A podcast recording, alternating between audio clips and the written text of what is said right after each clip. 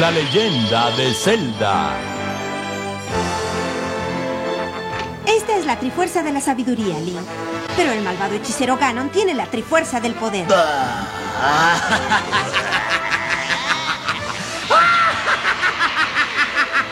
Quien obtenga ambas trifuerzas gobernará esta tierra para siempre. Ayúdame, Link. Por ti, Zelda, haré lo que sea.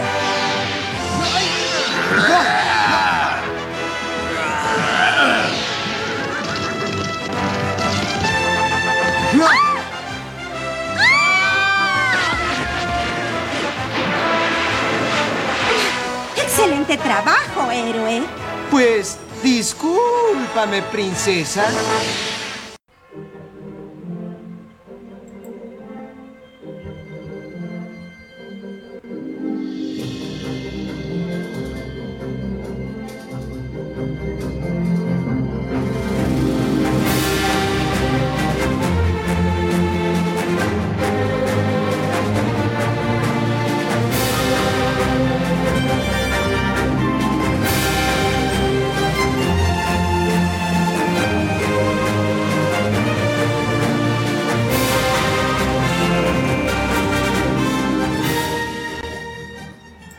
Muy buenas y bienvenidos amigos a una nueva entrega de Modo 7 Podcast. Sean bienvenidos a un episodio que para nosotros es sumamente especial por varios motivos, iniciando por el hecho de que al momento en que este episodio se publique, bueno, pues Modo 7 habrá completado su segundo aniversario, su segundo año de vida.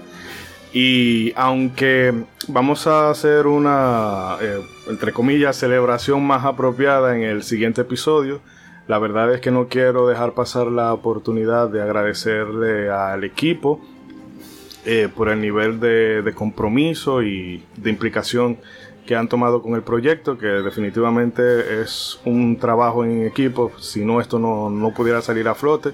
Y por ejemplo se evidencia en situaciones como esta, cuando debemos grabar en un momento que quizás no es el más eh, cómodo, idóneo para todos, pero por la pasión y por el hecho de compartir se, hace el esfuercito. Y de verdad que chicos, se lo agradezco muchísimo. También a los que por compromisos personales o laborales, como pudiera ser el caso de, de Edric y la gente Cobra, que no, no han podido estar tanto como ellos quisieran, pero de verdad es que aún así eh, su contribución siempre es eh, agradecida y oportuna. Y bueno, y también a los chicos que me acompañan el día de hoy. Este episodio también es bastante especial porque vamos a hablar de una saga que eh, tocamos una entrega en el segundo episodio, bueno, el tercer episodio de, de Modo 7. hablamos un poco, bueno, un poco no, bastante de, de Minish Cap. Y bueno, en esta ocasión vamos a hablar, creo yo, que uno de los títulos dentro de la franquicia se puede decir que fue definitorio y es, como habrán visto en el título, A Link to the Past, esa... Eh, bueno, vamos a, hablar muchísimo, ya le tiraremos todas las flores habidas y por haber a ese título. Y también, por último, que es lo que hace todavía más especial todo, toda esta vorágine de cosas, es que tenemos un invitado de super lujísimo el día de hoy. Pero antes de presentarlo, eh, paso a, a, darle, valga redundancia, paso a los contertulios de hoy, empezando por ese célebre personaje amado por las mujeres, temidos por los hombres y la razón por la que Margarita y Leonel se divorciaron, Ronzo, el marajá de Capurtala. Pero usted siempre... Muy buenas noches, muy buenas noches, gracias a todas las personas. Que buenas noches, buenas noches, buenas tardes, buenos días. Eh, podcast no se dice la hora. Gracias a todas las personas que nos escuchan el día de hoy. Habla Ronzo y Shidori. Gracias por permitirme estar con usted y con el equipo el día de hoy acá en un programa hito, un programa importantísimo. Y gracias por nuevamente encontrar la manera de involucrarme a mí en temas políticos de la República Dominicana. Pero ahí no, ahí no. Entre Leonel y Margarita no me ponga que cuando viene a verme se me tira ahorita los SWAT aquí. No, yo no creo en el amor después de que esas dos personas se, se separaron. Usted sabe, eh, pero la que pierde ahí es Margarita, eh, porque sabe que lo sexy que el líder te esté hablando de los índices de macroeconomía positiva y... claro, claro, tan sexy como una berenjena ya gastada y vieja tirada en la calle. Pero está bien, mejor no hablemos más de política y por favor presente a los demás contertulios que tenemos invitados importantes. Escúcheme de nuevo, paso a presentar, bueno, la, la enciclopedia humana del pixel, ese hombre que tiene conocimientos vastos e infinitos de este mundo de los videojuegos. Rey, ¿cómo estás? Todo bien, aquí listo para hablar de la cuarta mejor celda. Oh, así que empezamos. yo estoy notando mucha falta de respeto con esta entrega el día de hoy. Vamos, ahorita yo voy a tener que sacar, sí, voy a tener que sacar los puñales. Y también nos acompaña el Benjamín, el hermano más pequeño del podcast, Bragi. Bragi, ¿cómo estás? Muy bien y muy contento de que vayamos a hablar de Perdón Rey y no leo lloros ni escucho lloros, el mejor Zelda de toda la saga. Eh, Habla, este programa es tuyo, di lo que tú quieras. Ok. Eh, y hablando en serio. Claro.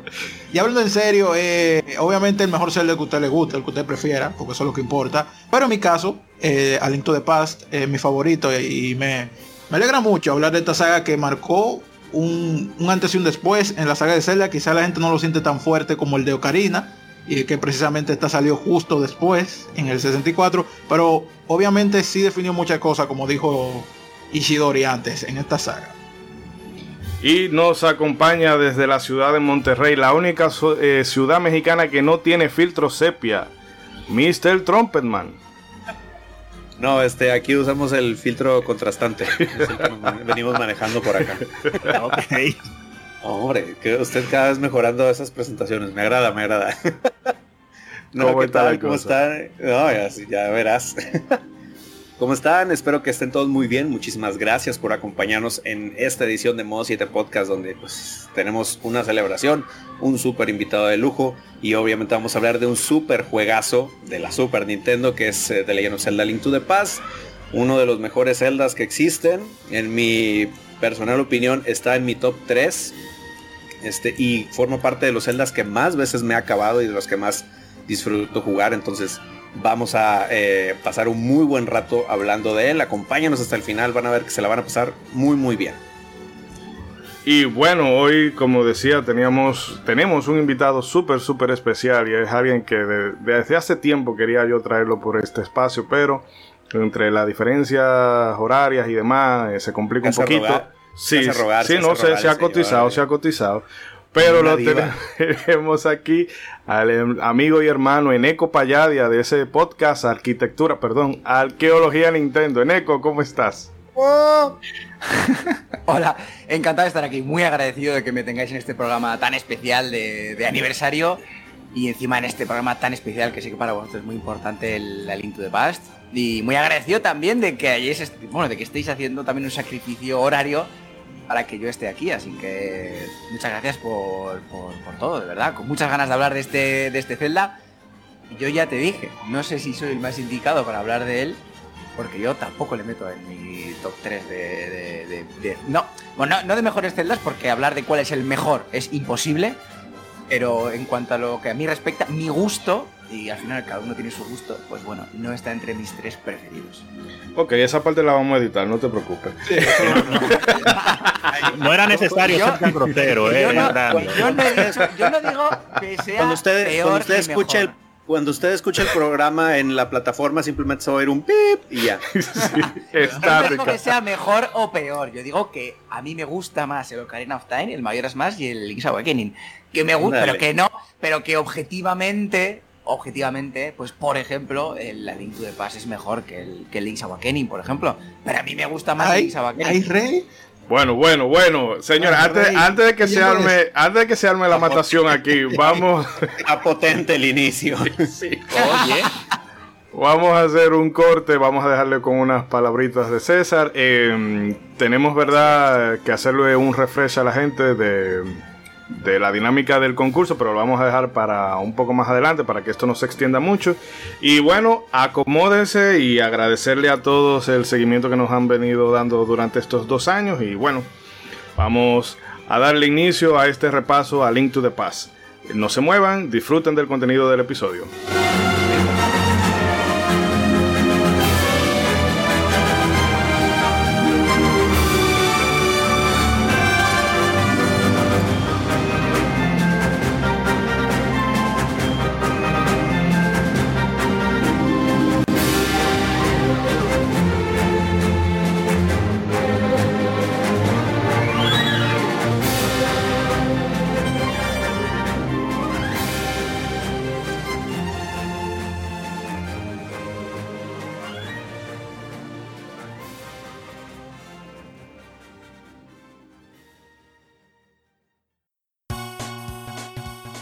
No olvides suscribirte a nuestro podcast desde tu app favorita para no perder ni uno solo de nuestros episodios.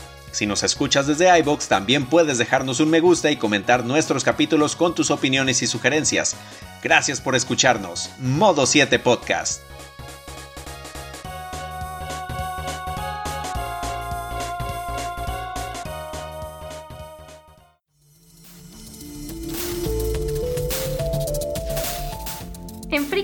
Encontrar todo lo relativo a la cultura pop en México.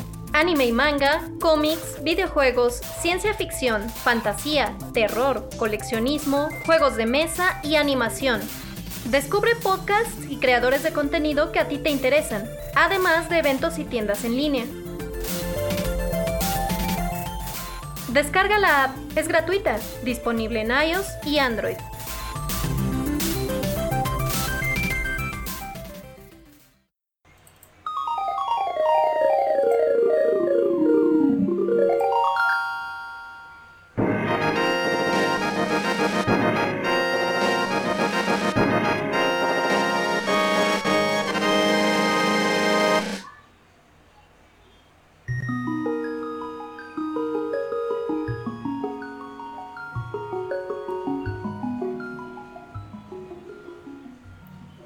Bien, queridos amigos, ahora sí arrancamos y damos inicio a todo lo que hemos preparado el día de hoy, que bueno, hay mucha, mucha tela por donde cortar.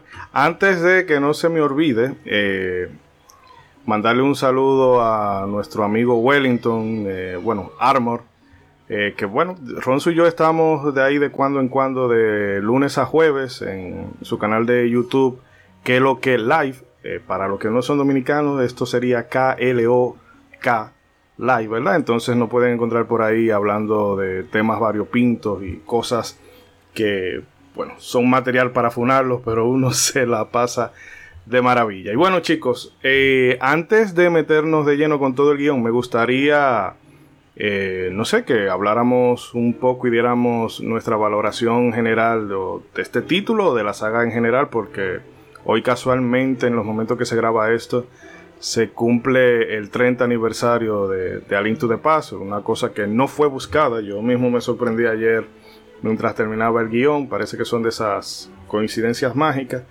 Y nada, vamos a darle paso al invitado que, por favor, comente un poco al respecto de, de todo lo referente, o bueno, todo lo que quiera comentar referente a este título.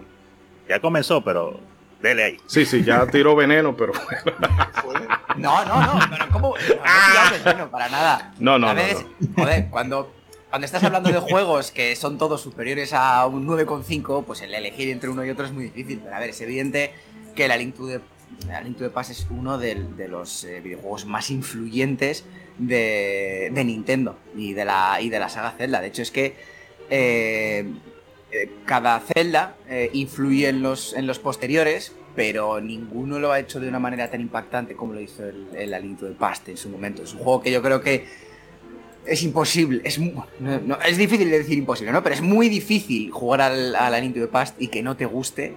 Es un juego hecho con muchísimo cariño, es un juego que, que realmente es un juego inmenso. De hecho, no sé, hablando con quién hace poco, me comentó que, que cuando él era pequeño estaba jugando al, al Link to the Past.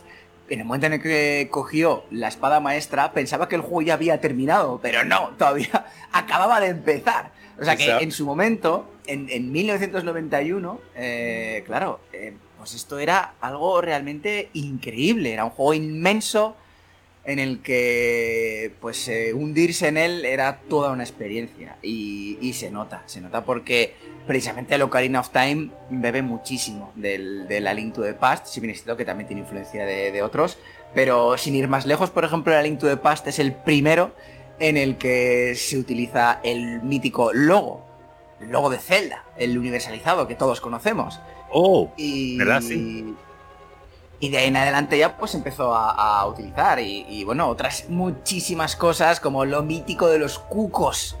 Eso de quién no ha pegado a un cuco en el Zelda y luego ha acabado eh, en el suelo arrollado por esa masa enfervorecida de gallinas. Bueno, pues el primer Zelda que lo, que lo introdujo fue el Aliento de Past.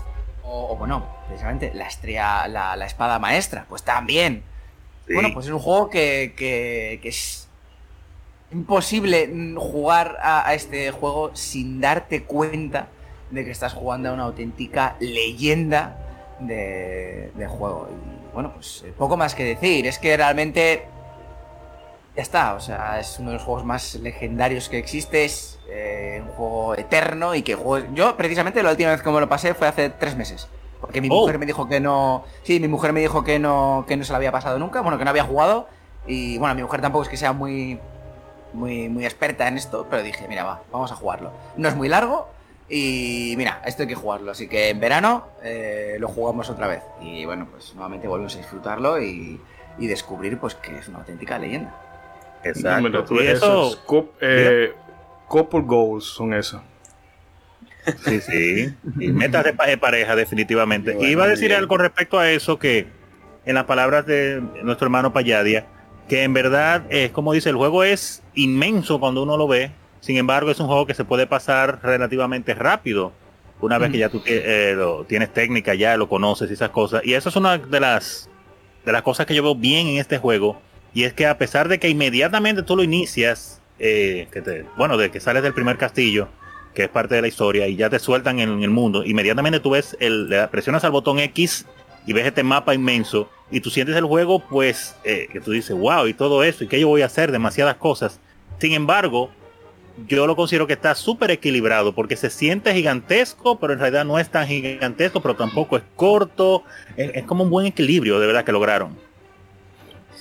Sí, yo, creo que es un equilibrio perfecto y es, o sea, hay, no, no es fácil el hecho de que nada más empezar un juego te dé la sensación de que estás ante una aventura de una inmensidad hercúlea. O sea, y es que este es el caso. O sea, hay juegos, por ejemplo, pues como el Terranigma, que también es así. Que empiezas el juego y dices, joder, o sea, me estoy enfrentando a una aventura increíble. Y este lo tiene, y este lo tiene. Y sin, ir más lejos con el tema del mapa que comentas, y cómo empieza. Eh, eh, es que es, eh, te das cuenta desde el primer momento que estás ante algo muy grande, muy, muy grande. Y, y, si esto te da, y si tienes esta sensación en el 2021, pues imagínate en el 91. Entonces. exacto, exacto.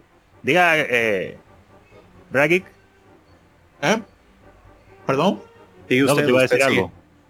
no, en este momento no. Ah, mi opinión, claro. El, juego, eh, precisamente, eh, en mi opinión, es uno que ha envejecido muy bien.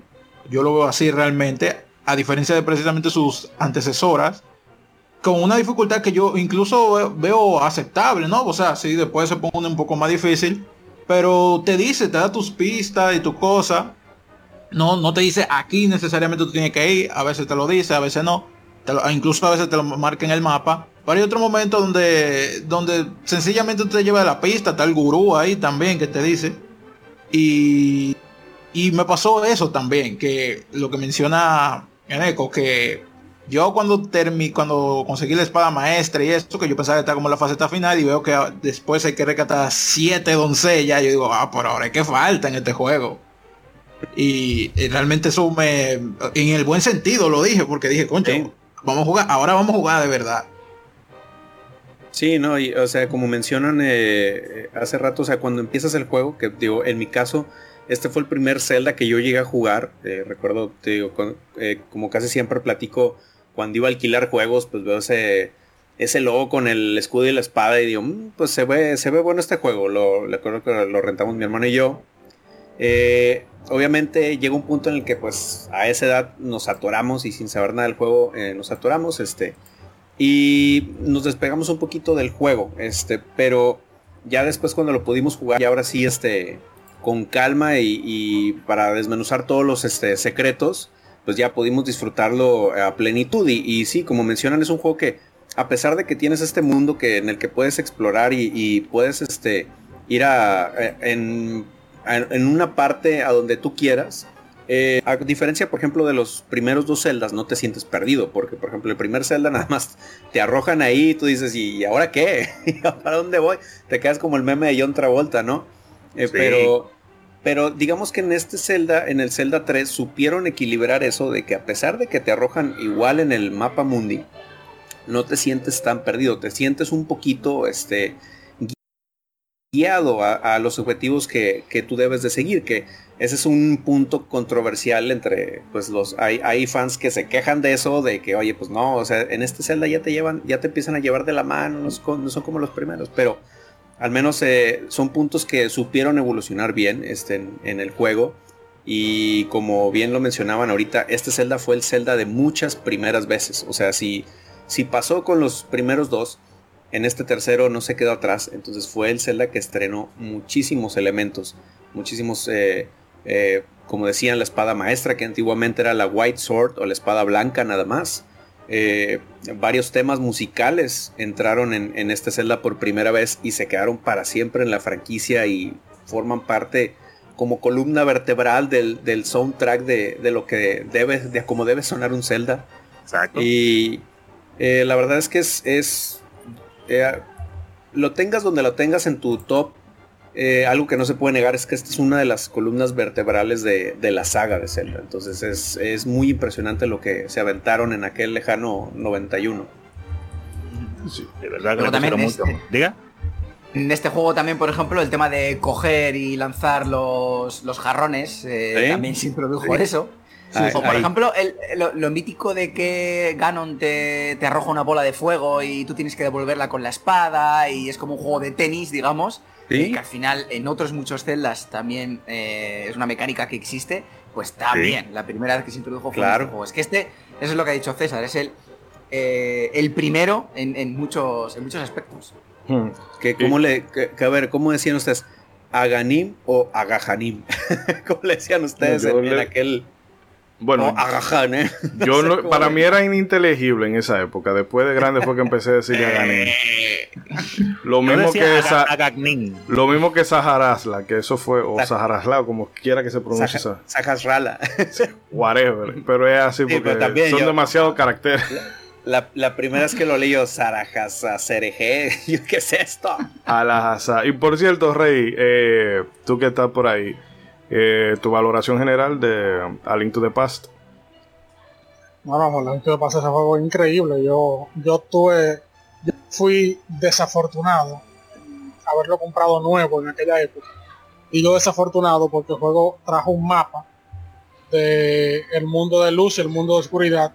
Y también tenía un pequeño librito sellado donde te decía básicamente todos los secretos del juego. Y obviamente uno jovencito, cuando compraba un juego nuevo, las, las raras veces que uno compraba un juego nuevo, uno obviamente lo iba a leer todo. Entonces, eso que ustedes experimentaron de que eh, pasaron los tres primeros cabozos y consiguieron los Master Sword, pensaban que ya iban a acabar. No tuve esa experiencia porque yo sabía que había otro mundo. Te, escaneaste, todos los, todos los libritos. Sí, para la gente que se queja de los spoilers ahora cuando te tiran una foto de, una cosa, qué sé yo, de un, vestuario random, ya la gente está gritando de spoiler. y ahora... Los que se quejan del, de los tres Tom Holland. Sí, y antes era la norma entre los manuales o en la publicidad, por ejemplo, de Final Fantasy VII que te ponían la muerte de Aeris. Que es muy lamentable. Uy, no. Pero disculpa, Rey. Sí, no, sí, lo que pasa es que cuando uno es niño y adolescente, a uno todo es nuevo. Entonces, si ahí te dicen, no, ese personaje que tú amas lo mataron, tú dices, me arruinaste el juego, tú dices, yo quiero verlo. Sí, quiero Pero ver ya tú eres adulto, ya tú eres adulto, ya tú lo has visto todo, tú has visto tantas variaciones de lo mismo. Cuando tú tienes un juego, tú quieres ir desde cero, tú no quieres que te lo arruine. Que ya uno como adulto sienta muy poca emoción.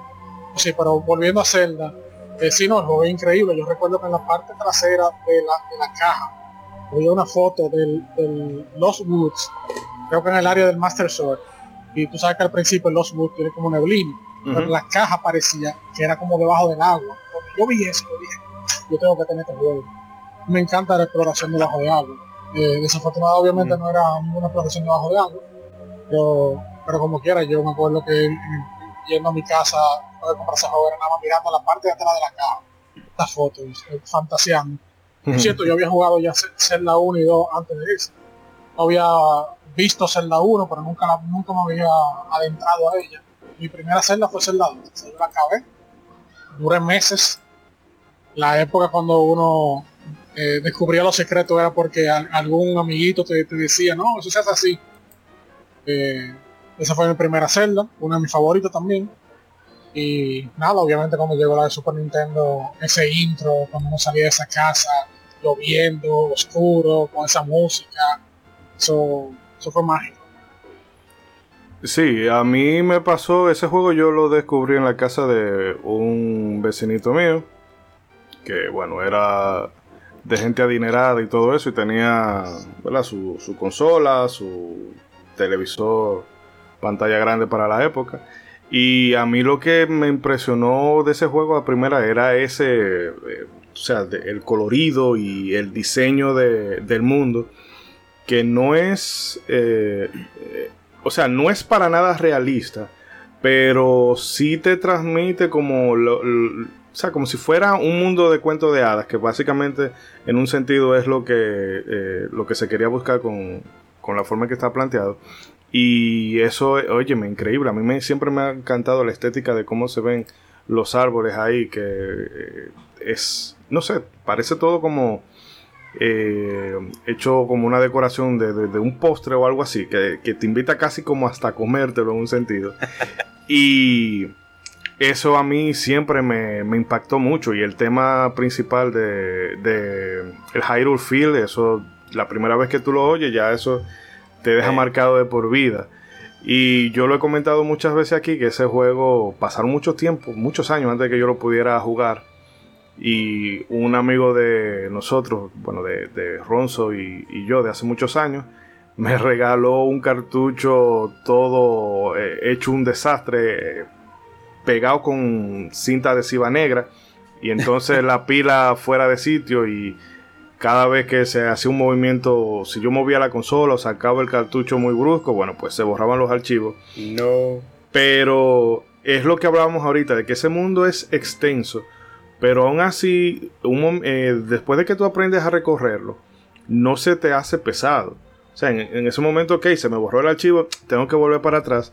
Pero ya con el conocimiento de todo lo que tú tenías que hacer, eh, no sé, era divertido a, su modo, eh, frustrante, pero aún así eh, te invitaba a tú querer seguir avanzando y explorar y descubrir más de ese mundo.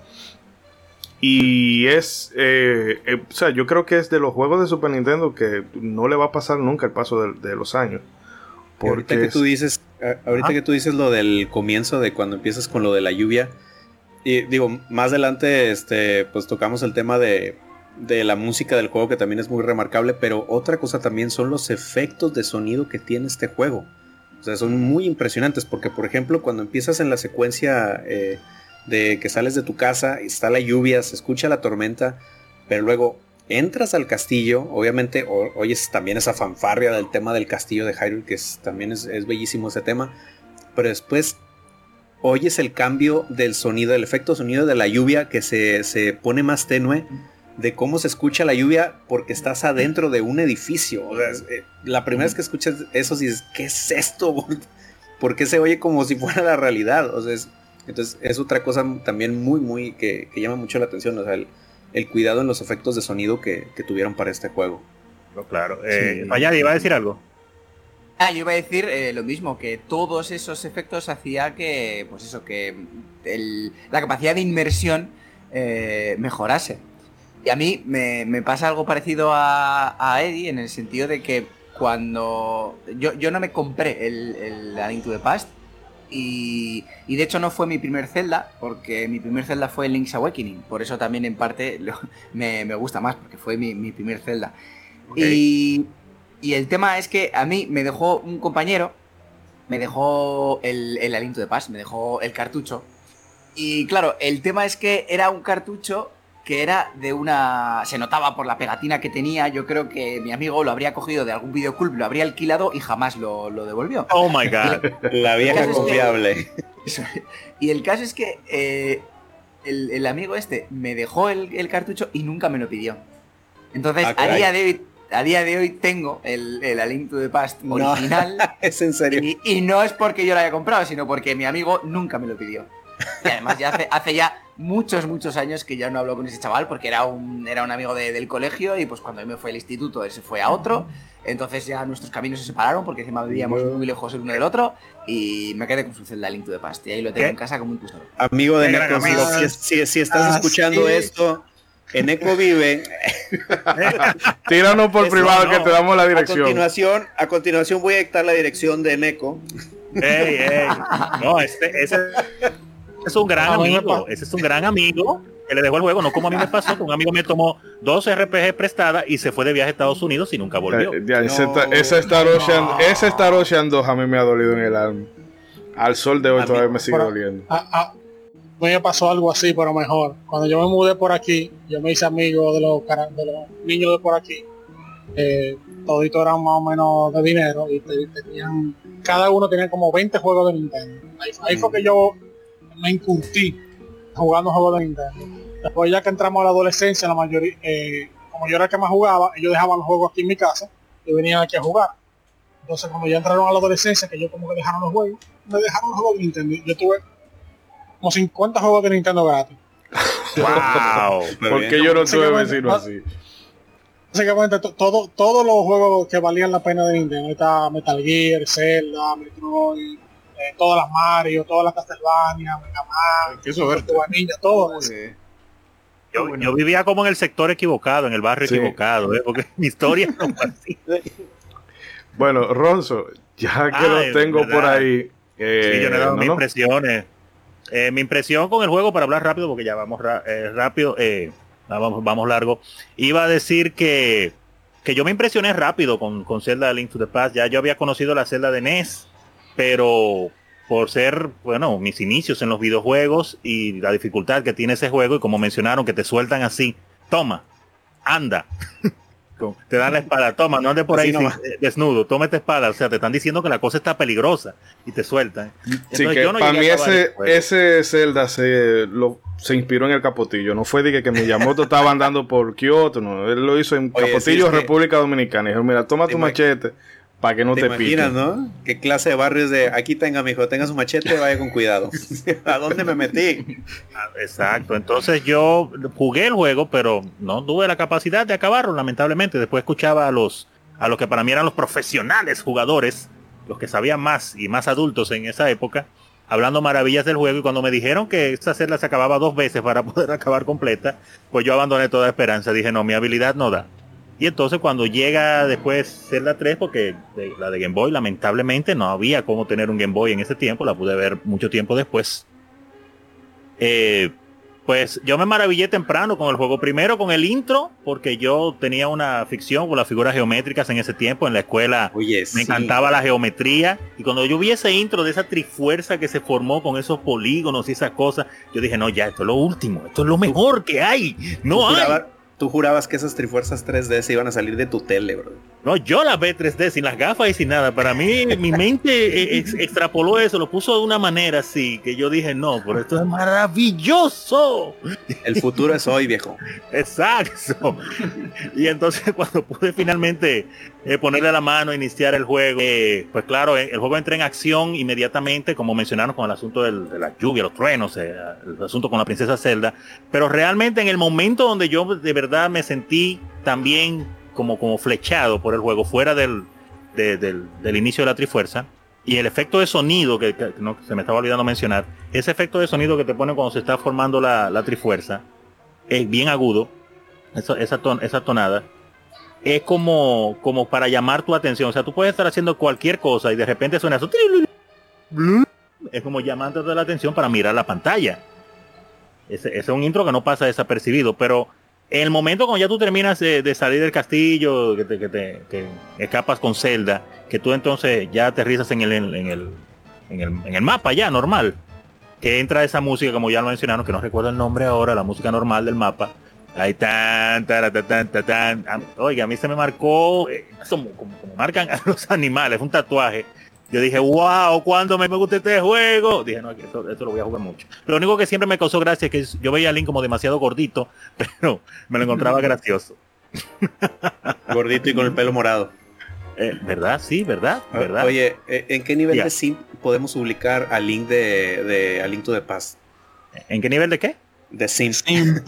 O sea, estás tú bien a gustito, durmiendo, y a las 3 de la mañana tu chica te manda un mensaje, un WhatsApp. Ayúdame, ayúdame. Bueno. y este señor saltó de la cama y dijo, en mi momento ha llegado. Dijo, sálvame Link, sálvame Link y te voy a dar agua de mi bañera. ¡Ay! ¡Ey! ¡Ey! Eh, Sí, porque Link, Link no lo pensó dos veces. Del, uno- del Ronzo. uno al licto de paz. ¿Qué tan sin veres? eh, no, no, para que empiece a decirnos cositas ya. ¿verdad? Para que el diálogo está bueno, Ah, pero para que esto no se extienda más de lo debido. Sí, ¿Verdad? Que tenemos- esto es un programa organizado, señora. Sí, sí, sí, sí, Puro, eh, no, Sí, nada sí, más sí. hablar y hablar y hablar. Pa- Pautado al 100%. Todo, todo profesional. En realidad es para tener más de qué hablar, así que ya verán. Eh, pero claro está, yéndonos un, un poco de información y datos duros y como ya es historia conocida, al cierre de la década de los 80, Nintendo ya se hallaba calentando los motores con miras a dar el salto generacional a los 16 bits con su consola Super Famicom, que de este lado la conocimos como Super Nintendo. Y para potenciar el lanzamiento de este nuevo hardware, la empresa japonesa encargó a su departamento Nintendo Entertainment Analysis and Development, o EAD, que es la autora Research and Development and Analysis for Research and Development for, me confundo con esas palabras en inglés, eh, pues le puso la creación de una serie de títulos que acompañarían a la nueva consola en su estreno. Siendo uno de estos nuevos títulos, pues claro, la leyenda de Zelda, The Legend of Zelda. La saga de Zelda había nacido en 1986 originalmente para el Famicom Disk System, un periférico para el Famicom que requería el uso de disquetes y mejoraba los aspectos visuales y sonoros de esta consola de 8 bits. El primer Legend of Zelda fue el juego de lanzamiento de este add-on y rápidamente se convirtió en todo un éxito. Lo mismo que su versión para el NES, para el NES. Esta entrega sentó las bases de mucho de lo que hoy entendemos propio de dicha franquicia, como la exploración de un mapa extenso, los calabozos y la recolección de obje- objetos que sirven para resolver acertijos o facilitar que avancemos por los escenarios. Eh, su segunda entrega, la leyenda de Zelda, The Adventure of Link, o la aventura de Link, también lanzada para el Famicom Disk System, para el Famicom de disco, aunque retiene mucho del ADN de su predecesor, pasó a ser un título de acción en dos dimensiones que además tomaba notas de los juegos JRPG que ya eran bastante populares en aquella época. A pesar de que su fama de oveja negra dentro de la franquicia, lo cierto es que también fue otro exitazo este Zelda 2, eh, consolidando esta IP como una de las más importantes para Nintendo, por lo que entiende el por qué importante traerla a la nueva generación en aquel momento, porque ya tenía dos exitazos eh, en, NES. Y claro, va- va- vamos para el Super Nintendo con más capacidad, vamos a meterlo. Eh, haciendo una pausa ahí y después de haberme vuelto loco mencionando el título del departamento que creó este título, eh, cabe mencionar que, eh, para no dejarlo pasar precisamente lo que decían de Oveja Negra, que siempre se habla de la Oveja Negra de, de Zelda 2 porque es un, juego- diferente que se juega en 2D. Sin embargo, pues fue un muy buen juego, según mencionan muchas personas, tuvo muchas primeras veces, como eh, el señor Rey nos ha mencionado anteriormente, y, y está ahí recordado. Lo único que no se ha vuelto a hacer otro, otro Zelda de ese tipo. ¿O no, Rey? ¿Ha, ha habido algún otro, otro juego de ese tipo? Así, de Zelda. Creo que es el único que se hizo 2D. Como Zelda 2, aparte, aparte de las Zelda 2. secciones, Ajá. aparte de las secciones, aparte de las secciones 2D que hay en Link's Awakening y, y otros Sí, jueguitos más, no, no se ha hecho otra así. Por, por si acaso, ese asunto de Oveja Negra, eso es algo que vino después. Cuando ese juego salió, nadie hablaba mal de ese juego. Ese juego vendió muchísimo, sacó buena puntuación y yo nunca, personalmente, yo nunca conocí a nadie que diga que el juego es malo. El tiempo, Sí, no, el, el ya internet. después que salió la tercera, que ya después que salió la tercera parte, básicamente sentó las reglas y regresó a lo que era Zelda 1, y después que siguieron saliendo otras Zelda así 2D, la gente empezó a decir, ah bueno, esa Zelda era diferente, por eso lo voy a Sí, les dio el shock ahí cultural. Diciendo, De- de dije hecho, dos- es que- dije 2D, pero es side scroller. Eh, Diga, Payadia. Y de hecho, eh, en su momento el Zelda 2 influyó a otros muchos juegos, como el Battle of Olympus, por ejemplo, y otros juegos de ese estilo, que realmente bebieron Ah, de- claro, de- también. del Zelda 2. Rambo. O sea que, o sea que realmente un juego malo no pudo ser, No. porque, pues eso, o sea, ahí tiene un gran legado. El Link oscuro, por ejemplo, apareció ahí, Ajá. o la capacidad, la capacidad de Link de usar magia, por ejemplo, también. Y luego hay otra cosa muy graciosa que también lo, lo une con el, con el tema de los sabios y el, y el Ocarina of Time y tal. Es que Ajá. eh, muchos pueblos del Zelda 2 son nombres de los sabios, que después aparecen más adelante en las siguientes entregas de, de, Zelda. Entonces es como una manera de, dentro de este timeline de Zelda, que muchas veces es muy controvertido, pero bueno, es una manera también de darle sentido al hecho de que parece que en un momento de la historia, en Irule, pues se trató de rendir homenaje a esos sabios poniéndoles los eh, nombres a diferentes eh, eh, ciudades. Es como, como en Estados Unidos, que está, hay muchas ciudades que se llaman Lincoln y Washington. Pues aquí en el Zelda lo mismo. las ciudades se llamaban igual que los sabios que marcaron historia en el, en el pasado. No, y, y ahorita que mencionas parte de esas primeras veces es que Zelda 2 introdujo el concepto de los pueblos en el mundo a explorar de Zelda. O sea, también este, se, se puso eso, podías mejorar los atributos de Link a tu gusto con, mientras ibas eh, juntando experiencia. Entonces también este Zelda fue la primera vez de, muchas cosas que se quedaron ya estandarizadas en la saga. Eh, perdón, Rey, ¿qué ibas a decir? Sí, que eso de los nombres de los sabios y son los nombres de los pueblos, eso me encantó cuando jugué Locarina. Sin embargo, siempre he estado eh, molesto de que ignoran al pueblo de Kazuto todos los pueblos de, de la celda 2, los nombres de sabios en los Ocarina of menos Kazuto. Mm, Siempre lo han ignorado, el, pobre, el pobre pueblo de Kazuto. Eh, por cierto, por cierto que había mencionado que la Master Sword la apareció por primera vez en la, en la, en la Paz. Y aunque aunque de nombre sí es cierto, pero recuerden la pantalla de título de Zelda 2, la Master Sword. Eh, sí, obviamente el diseño no era la, no era la, espada blanca en ese juego. No, en Zelda 2 eh, era en realidad es una, una espada que pusieron en la pantalla de título. Pero es básicamente lo mismo que la Master Sword, una espada clavada. No tiene el mismo diseño. Exactamente. Y en Zelda 1, la espada blanca que mencionan, cuando ustedes van a buscar, cuando ustedes intentan buscarla antes de, de que puedan tenerla, el viejito te dice, el maestro la está utilizando, o sea que esa es espada del maestro. O sea que mm. esa, temática de la Master Sword, que ya viene de la 1, que pasa que ya en el de Paz fue como que la... Ya le dieron el nombre. La bautizaron, la bautizaron. Yo digo que quizás el asunto de oveja negra eh, se popularizó con el asunto de internet y, y, también seguro los que más dicen eso son los que no lo han jugado. Porque eh, debe porque la tocaron al principio y dijeron, pero acá, ¿qué, ¿qué, es el de esto? No, yo lo dudo, porque es que también se da el caso en internet de que alguien dice una, bueno, qué sé yo, el Angry Video Game, Video Game Nerd dice una opinión de un juego y ya la gente la asume como buena y válida y no se la cuestiona. Exacto. O no busca su propia experiencia, pero a ver qué tal, porque a uno que no le guste, a otro que sí le guste. Pero también el, el problema también está en que no es lo mismo eh, jugarlo en 2015 que jugarlo en el año en el que salió. Entonces, claro, también.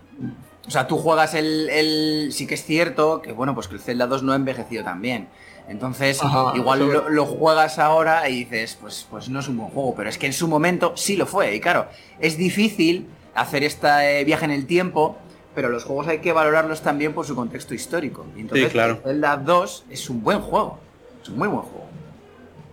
Sí, no es como, como, mencionan, o sea, que en su momento fue bueno, pero también es como mencionaba Rey, o sea, muchos eh, iniciamos en, en, la saga, ya sea por A Link to the Past o por eh, Ocarina of Time.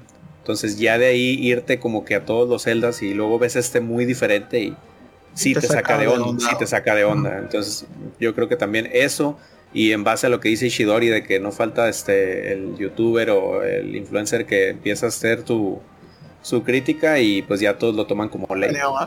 Sí, es curioso que lo mencionen porque precisamente antes de empezar este programa yo estaba hablando con un amigo de eso, diciéndole que, que el Avinto de Paz era mi favorito, el tiro para Wind Waker. Y llegamos a ese punto de, que para mí la mayoría de los juegos de Zelda son buenos, pero él, dijo, no, lo, el, el Phantom Horglass eh, y, el, y el 2 como que no son tan buenos y eso. yo, sí son diferentes, pero yo no lo veo como un, no lo calificaría como un mal juego realmente. Es que es difícil. Yo no creo que haya un juego de Zelda que uno pueda decir que es malo. Y los de PC no, existen, así no que... Es, no, no, no, no, por favor, estamos tema serio, seriedad, por favor. Por favor. Que en el caso... lo decidí, lo y no pasó. Yo conozco a alguien de, de esta sala que, que, no le gustan los celdas de, de, de DS. ¿eh? Y que ojo, los, los ojo, demoniza, ¿eh? ojo, ojo, ojo, el Phantom Hourglass yo lo defiendo. El jodido, el jodido templo ese, que hay que repetirlo 17 millones de veces, es cancerígeno, pero a mí me gusta. Lo que pasa es que tal vez yo quede tan saturado de eso que cuando agarré el Zelda Trencito, eh, ya como que no, me saturé y me puse con, con otras cosas.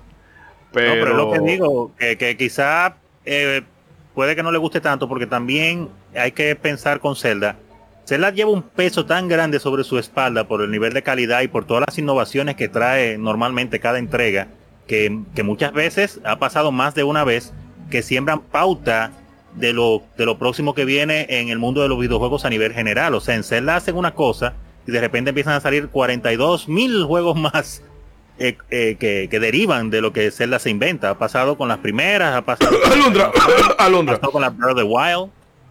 Eh, no, bueno, Alundra, exacto. Entonces lleva un peso muy grande lo que quería para terminar la idea, disculpa. Es, sí, no, que, no, es que la gente espera no menos que excelencia de, las de un juego de Zelda. Entonces, cuando el juego es bueno, pero no es excelente, no es un 9.5 para allá, ya la gente dice, no, esa Zelda no es tan buena. Pero no es que sí. el juego es malo, es que no es excelente porque la gente espera siempre perfección de Zelda. Eso es lo que pasa. Sí, como el meme aquel de 8 Metacritic. Esto, ah, ajá, di. No, el meme de 8 Metacritic, literalmente injugable. Injugable.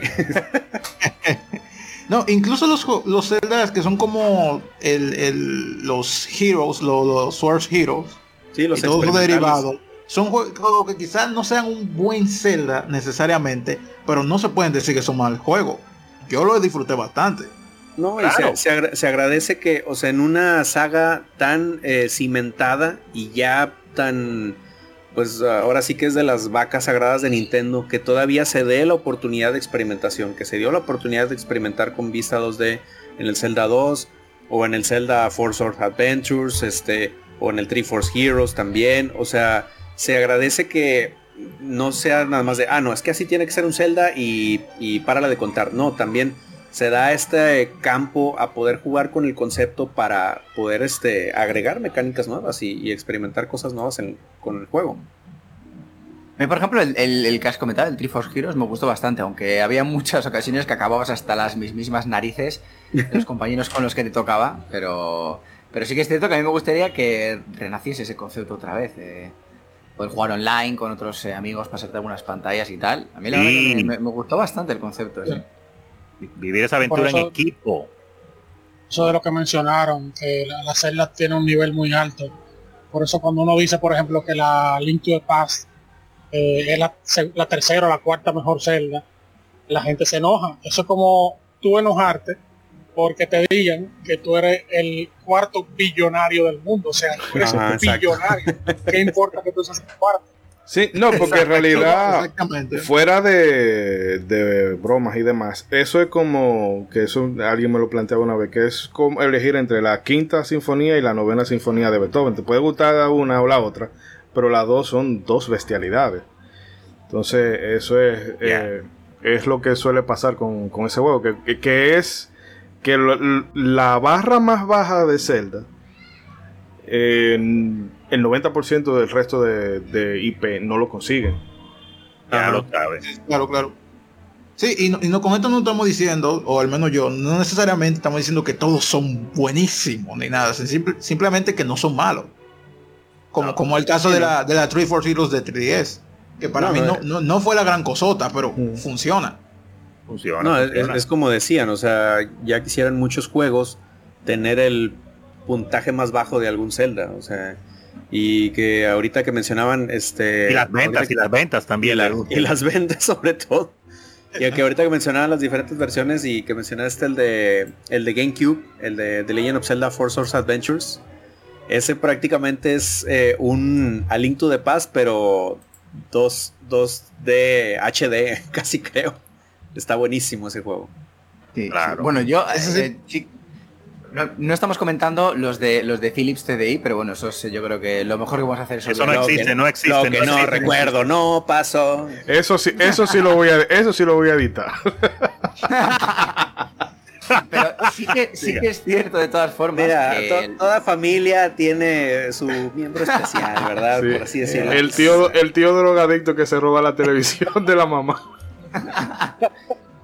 Lo que sí que es cierto que los celdas que, que- que venden mucho, pero que tampoco venden tantísimo. Es decir, que los eh, cuando analizas las ventas de lo- los juegos más vendidos de cada consola de Nintendo, muchas veces los celdas están eh, no están por arriba. De hecho, por ejemplo, creo, mm, igual me pillo los dedos, pero yo creo que, por ejemplo, el Miniscap no está entre los 10 juegos más vendidos de la Game Boy Advance, por ejemplo.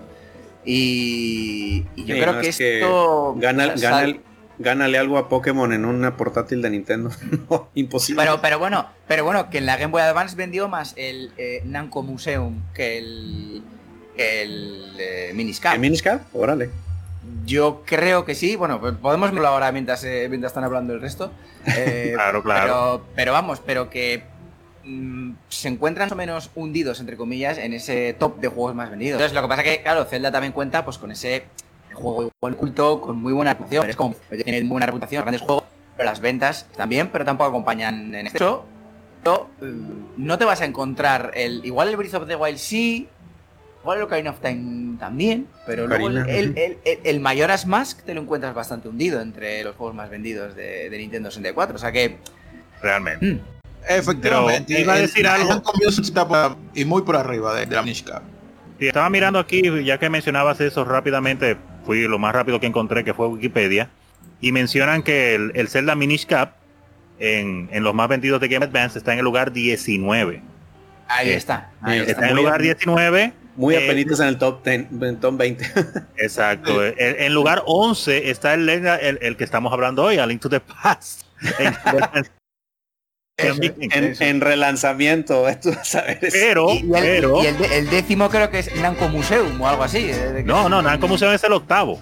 Oiga, Pero lo que quería decir es que, y lo que mencionamos hace un rato, es que un juego de Zelda puede no ser tan bueno como otro, como otro Zelda, se comparan entre ellos, pero igual son juegos muy buenos. Y lo que mencionábamos de las ventas, ok, el, el Zelda no es de los, no está en el top 10 de los más vendidos, está en el lugar 19 en Game Boy Advance. Sin embargo, vendió 1.760.000 unidades. Pero muchos los, los desarrolladores que a veces quieren luchar porque sus juegos vendan por lo menos medio millón para ellos sentirse bien. Bueno, este vendió casi 2 millones y, y la Link to the Past casi 3 millones de ventas en Game Boy Advance. Mira que los Yakuza son muy populares últimamente y ninguno llega al millón de dólares. Digo, al millón de unidades. Te digo, o sea que Para hay ponerlo en compañías, que, perspectiva. hay compañías que se conforman con que su juego venda 200 mil o 300 mil unidades, ya se sienten maravillosamente bien. Y, sin embargo, otros- Lo que pasa es que Ajá. Y lo que pasa es que yo creo también que el nivel de inversión que Nintendo mete cuando hace un Zelda eh, Ah, sí, sí, sí, es sí. muy importante. Entonces, claro, Sí. igual vender. Bueno, el, el Miniscap igual no hay tanta inversión. Bueno, y de hecho, si lees los los desarrollos de los primeros Zelda, pues. eh, o, o igual que el Pokémon Oro, que el Pokémon Oro lo desarrollaban entre tres personas o entre cuatro durante mucho tiempo. Entonces, pero bueno, pero a día de hoy, a día de hoy, eh, son desarrollos vastos, entonces necesitan vender mucho para que sean realmente eh, Rentables, sí. En Sí, cambio, industria- el, el- el- en cambio, el celeste, por ejemplo, eh, como lo hicieron entre 3 o 4, o, o igual hasta menos, pues claro, si vende 200.000 unidades es un pelotazo. Y claro, el dinero que ganan No, maravilloso, maravilloso. Eso, eso de la eso de la venta eh, pobre de algunos juegos de Zelda también hay que darle un poco de contexto en la época que salieron. Por ejemplo, salió en el 2000, 2004 en Japón, 2005 fuera de Japón. El 10 que estaba fuera. Solamente cuando sale la siguiente consola, a un juego que salga a final de la generación de la consola anterior, solamente Sí. no vende la millonada. Igual Mayoras Mask. Pero Mayoras Mask salió en el 2000 y ya el Season estaba fuera. Eh, y eso ya el PlayStation 2 y el Dreamcast. O sea que ya mayoras más se veía anticuada. Además ya de que juego un poco juego un poco bizarro y bien difícil. Eh, Bien difícil. es otra cosa es otra cosa también que la Zelda usualmente eh, a pesar de que su esqueleto usualmente sea siempre igual los juegos siempre tienen una mecánica o algo lo diferencia y el que jugó una Zelda y le encantó y juega la secuela tal vez no le encanta. Entonces, también hace que la No, venta eso es cierto. del juego baje. porque, porque cuando uno juega un Zelda, por más que tengan cosas parecidas, jamás yo he sentido alguno que sea igual al otro. Ni siquiera el, el propio Mayoras Más que tiene el mismo motor gráfico de la Ocarina. es Bueno, totalmente eh, diferente. El, el Twilight Princess, que es un remake de Ocarina Encubierto, como el que no quiere la cosa. Es que, es que las celdas se hacen-. Sí, exacto. Se sienten diferentes todas, todas. Ocarina con Lobito. Es que, es que las celas hacen que tú establezcas una relación sentimental, casi amorosa, así con cada una. Pero bueno, Pero bueno, que, aún sí. así, esto, esto los juegos que comentamos eh, de lo de las ventas, es sí que hay que entender el contexto histórico, pero que a ver, eh, es que lo estaba mirando ahora un poco. El, el A Link Between Worlds, por ejemplo, de 3DS es el decimoséptimo juego más vendido. Y los de DS, el de los trenecitos que ha dicho antes Isidori, es el 33 juego más vendido de la DS y el Phantom Hourglass el decimoséptimo también. O sea que es que. Joder. eh, pero bueno, que sí, que aún así venden mogollón. O sea, me refiero. Es que venden, venden. o sea, que sí, que sí. Claro, o sea, que el, claro, el- el- el A Link Between Worlds es el decimoséptimo juego más vendido de 3DS. Pero vendió 4 millones de unidades, que es mogollón Wow. también. Sí, es, es como lo que decía Rey de vamos a pelearnos entre billonarios. O sea, pero ustedes saben que también vende mucho. ¿El qué? Que Ronzo siga con el guion. Ah, no, no, ya voy, ya voy. Lo que pasa es que estoy dejando que se desarrolle el tema. Eh, pero co- continuando, claro está entonces, y ya que hablamos un poco de la supuesta oveja negra, pero que no es más que un juego diferente, dejemos, señores, antes de continuar, dejemos la resistencia al cambio, señores, los cambios a veces son buenos, es un juego muy 2D. diferente. Ahorita viene un, hace- en, en unos años viene un Zelda eh, First Person Shooter, denle un chance antes de hablar mal de él. Zelda Prime. Zelda Prime, sí. Todavía, todavía me molesto cuando hay personas que hablan mal de Metroid Prime. Pero eso es un tema para otro programa. Eh, como comentábamos hace unos instantes, el plan original con esta tercera entrega de la saga de Legend of Zelda era que fuera un título de lanzamiento para el Super Famicom junto con el Super Mario World. Evidentemente, claro, esto no fue posible. Por un lado, el departamento EAD no contaba con mucho personal y por el otro tenían varios otros proyectos en sus manos. Pero quizás antes de seguir hablando sobre el desarrollo de lo que eventualmente se convirtió en A Link to the Past, convendría dar un paso hacia atrás para hablar un poco sobre las figuras a cargo de este proyecto. La primera de ellas es eminentemente su creativo y productor Shigeru Miyamoto, que para aquella época había tenido una carrera estelar dentro de la compañía. En poco más de 10 años pasó de ser un aprendiz en el departamento de planeación de Nintendo a ser el creativo detrás de las IP que cimentaron a la empresa en el mercado del software, con cosas como Donkey Kong, Super Mario y desde luego The Legend of Zelda. Esta última muy inspirada en sus paseos por los paisajes de su ciudad natal, Kioto, y claro, el éxito de las películas de Indiana Jones. Otro personaje importantísimo y que a nuestro juicio recibe mucho menos crédito del que merece definitivamente es Takashi Tezuka, director del proyecto. Tezuka había entrado a trabajar como empleado de medio tiempo en Nintendo luego de graduarse en la Universidad de Arte en Osaka. Y a pesar de que estaba muy ajeno al tema de los videojuegos, ya que desconocía hasta de la, de la existencia de Pac-Man, luego de su labor en los gráficos de Punch Out, fue ascendido a empleado de tiempo completo y desde entonces trabajó como director de los Super Mario Bros. y Legend of Zelda en el NES. Eh, no menos importante es el rol de su compositor, el famosísimo Koji Kondo, quien tras graduarse también en, la Universidad de Arte de Osaka, entró a trabajar en Nintendo. Su labor, su labor musical en el Devil World para tragamonedas, para arcades, e impresionó tanto a Shigeru Miyamoto que de inmediato lo fichó para trabajar en el R&D 4 y el resto, como se sabe decir, es historia. Una Eh, yo me he dado cuenta de que parece que la Universidad de, de Arte de Osaka y Nintendo tenían un convenio porque todo el que salía Sí. de allá aterrizaba en Nintendo. Para allá. Ya, sí. ya te mandaban directo a hacer prácticas ahí. lo buscaban. Le- le- El trabajo final ya era, era, era diseñar una historia y una cosa que pudiera ser un juego, pero yo no te decían que era un juego, pero el año que viene salía ese juego. A ver. Dices, oye, y ese no es mi proyecto final. Ya lo sabe. Tú dijiste que Devil World es de arcade. Sí. Eh, sí, sí. El es, es- Nintendo. es- es de Famicom, ¿no? Lo que pasa es que no llegó a, Famicom. a- sí, no llegó a Estados Unidos ni a ningún otro sitio porque era bastante eh, religioso, tenía muchos especial. Oh. Ah, pues, era Porque de hecho había, había, inspiración. había Es este- Biblias por ahí y demás. ¿Es este juego el del diablito que mueve la pantalla? Y eh, dicen además, de hecho, que ese Sí juego es. fue en el primero en el que. O sea, que Miyamoto luego se inspiró en el personaje de este juego para, para crear a Yoshi. Oh, detalle, detalle, detalles. Yo estaba ajeno totalmente. Y es lamentable como pasan, y nada más haciendo ese pequeño inciso, Mm. entiendo el asunto de, de la sensibilidad de ciertas personas, pero caramba, a veces uno se pierde de joyas de juegos. Es por estos temas. Caramba, bueno, o, o lo que- modifican que- fuertemente. Que este Devil World luego sale como asistente en Smash. El, Pero, el pero diablito es este. que, pero es que el tema de la religión también influyó mucho precisamente en el Link to the Past. Porque el Link Sí, to the Past en los- realmente en, en- en Japón se llamaba la Trifuerza de los Dioses. Y por tal de no meter el nombre Dios en el título, a, a nosotros nos llegó como a Link to the Past. Y, de- y No, por pues, ejemplo, el Aganin eh, era un monje, creo, en Japón. Aquí es un mago.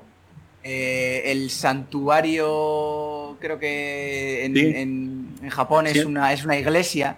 Aquí pues se transformó. O sea, le quitaron todo lo relacionado con la religión. Se lo quitaron al, precisamente a la Link to the Past. Sí, es que Wow. prácticamente en los primeros juegos Link era cristiano católico. Porque en los artes se ve con su escudo, con la cruz de Jesucristo y había muchos este, elementos así religiosos y todo. Digo, ya después Cristo Rey. con el- Viva Cristo Rey, exactamente. Sí. Y ya, pues obviamente con el tiempo y con la globalización, pues tuvieron que ahí este, bajarle al volumen en esos aspectos. Sí, siempre- yo lo entiendo también porque como en ese entonces el mercado, eh, bueno, no necesariamente el, el más importante, pero uno de los más importantes era el estadounidense. Y los americanos han sido siempre como muy sensibles con ese tema, bueno, buena parte de la población.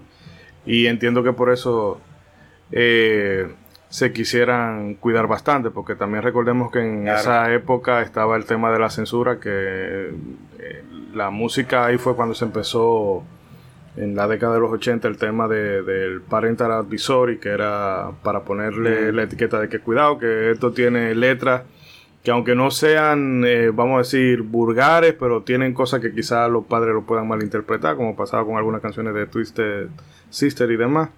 Entonces que yo entiendo, pero mm, eh, es el tema de que a veces la religión malentendida puede dar Sí, cosas un poco ridículas. Que, que Esto oigan, también yo- se dio hasta incluso, ay, perdón, eh, no, no, da- dale, dale. que se dio incluso, eso se vio hasta en detalles tan simples como en, en Mario Party, yo supongo que ustedes conocen el caso, que es que los personajes decían, eh, cuando se quejaban o cuando tenían, morían o perdían, decían, oh my god. Y aquí lo cambiaron por grito simplemente. O sea, hasta ese mínimo detalle lo cambiaban. Hmm. Un exceso de sensibilidad. Pero otro detalle antes de pasar al siguiente, la siguiente parte de datos duros que quería mencionar, es precisamente el asunto de, de, de Takashi Tezuka, que, señores, señores, Miyamoto es verdad que, que, que es un duro, un prodigio. Ah, ahorita, Eh, ahorita yo voy también con eso, pero dale, dale tú primero.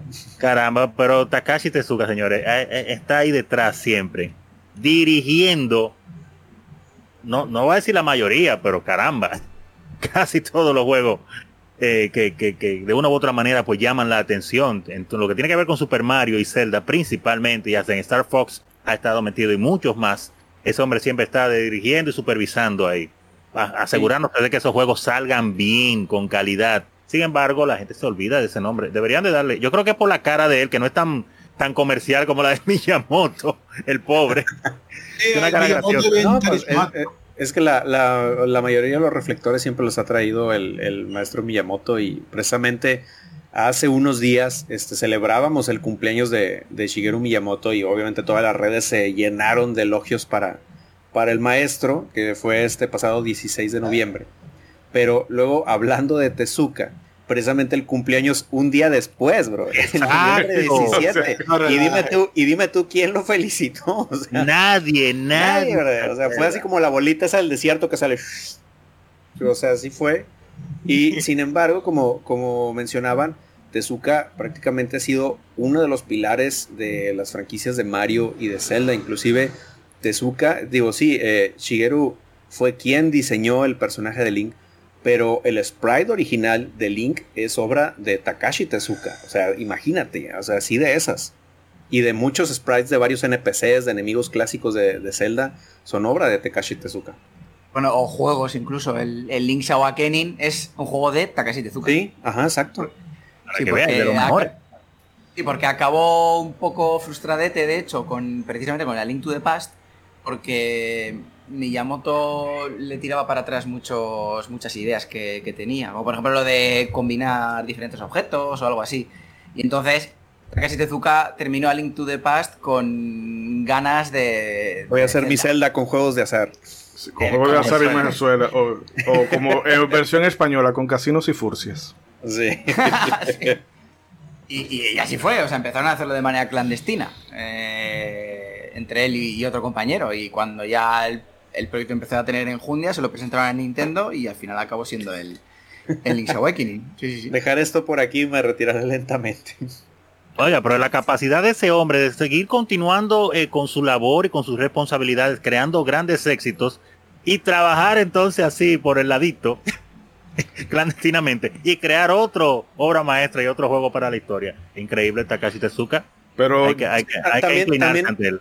También digo, hay, hay, carácter de gente que sí le gusta trabajar y al 100%, pero no le gustan los reflectores. Digo, probablemente sea el caso de este señor también. Exacto. Sí. No sé si ustedes vieron hace poco un clip que subieron en Netflix. Estaban entrevistando a Yoko Kano. Y a ella la tenían entre... Eh, la cara casi no se le distinguía. Estaba eh, como entre sombras. Y ella daba su entrevista y cosas, pero no quería exposición. Y eso pasa mucho con, eh, con muchos con muchas figuras japonesas. Incluso a, a Yasunori Mitsuda, para tú sacarle una foto, eso también es un drama. Y yo entiendo que quizá eh, cuando viene a ver está feliz está de que toda la atención se la estén dando a Miyamoto. Y a mí déjenme lo mío.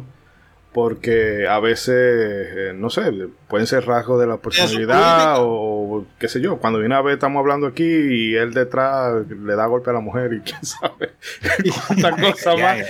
Qué dramático, qué dramático se fue. Bárbaro. No le digo, pero que, esa, sí, pero que hay gente que le gusta manejarse con discreción. No, claro. Digamos que es tímido, que le gusta su trabajo y ya, pero no se vaya tan dramático. Una serie de Netflix, ¿qué quiere hacer? Por eso, pero es que eso vende. No, me imagino, me imagino. Y bueno, si hay algo más que quieran comentar aparte, si no vamos a continuar. No, yo porque eh, creo que de, de, Miyamoto y de Koji Kondo que no se ha dicho ya a esta altura de la vida. Ah, muy bien, muy bien. Bueno, en este caso entonces, eh, para continuar con los datos, podemos decir que el desarrollo de A Link to the Past inició en el año 1989 eh, poco después de terminado el Super Mario Bros. 3, pero que con casi todo el enfoque del equipo en Super Mario World, eh, pues durante ese primer año, pues solamente un pequeño staff se limitó a experimentar cosas que se podrían implementar en el juego. Lo que sí tenía claro Shigeru Miyamoto era que quería volver a la vista cenital que tenía el primer Zelda e incluir el movimiento diagonal. Esto último puso en evidencia que un ataque diagonal no sería posible, por lo que finalmente se agregó pues el spin, el, el, el ataque que da la vuelta. El spin attack, sí. Exacto, a la jugabilidad. Mm. Otras ideas eh, simplemente se tuvieron que desechar, que no llegaron al producto final, como sucede en muchos juegos, como por ejemplo el poder equiparse varios objetos a la vez que se pudieran combinar, como estábamos hablando, o prender eh, en fuego a los arbustos. También el poder eh, cavar canales con una pala para poder conducir el agua de un punto A a un punto B. Inicialmente además iba a existir un tercer mundo, aparte de los mundos de luz y oscuridad, pero esto probó ser un, muy complicado de programar, por lo que se desechó pues tal idea. Eh, bueno, eh, haciendo una... Dime. No, que, eh, que, de todas formas mucho se hizo.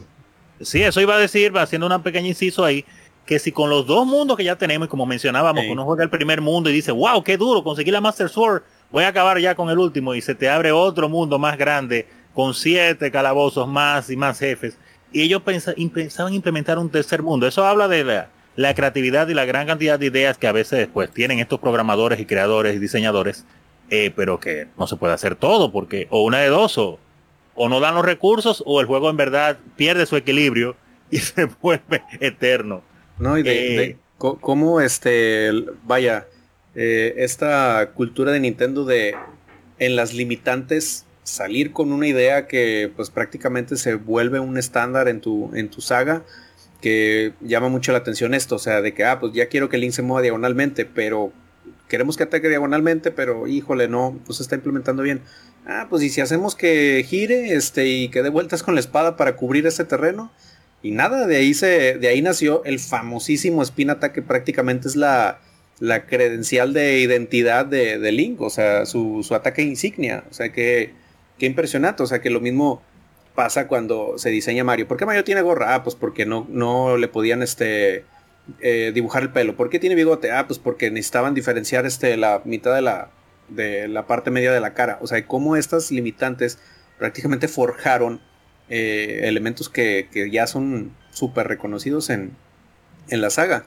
Y ahorita que mencionaban lo de los mundos, lo del Light World y el Dark World, la verdad es que impresiona mucho cómo eh, lograron compaginar estos mundos, porque son, son como dos piezas que siempre embonan y, que eh, al momento de que tú empiezas a, explorar ya estos mundos, que ya cuando empiezas a usar el espejo mágico y decir, oye, no juegues, o sea, es que si me pongo aquí, que parece que hay como un terreno o que parece como que hay, hay otra cosa, uso el espejo mágico y resulta que en el mundo de la luz ya me puedo, ya puedo alcanzar algún corazón que se veía inalcanzable antes o algún ítem que no sabía por dónde eh, tenía que entrar o algún pasadizo escondido. La verdad es que llama mucho la atención cómo lograron esto y, y pues es la, es la magia que se aventaron al, combinar perfectamente estos dos mundos. Lo hicieron bien, lo hicieron bien, definitivamente. Y un elemento que, bueno, en Echo que eh, podemos decir que tiene un PhD en historia de Nintendo.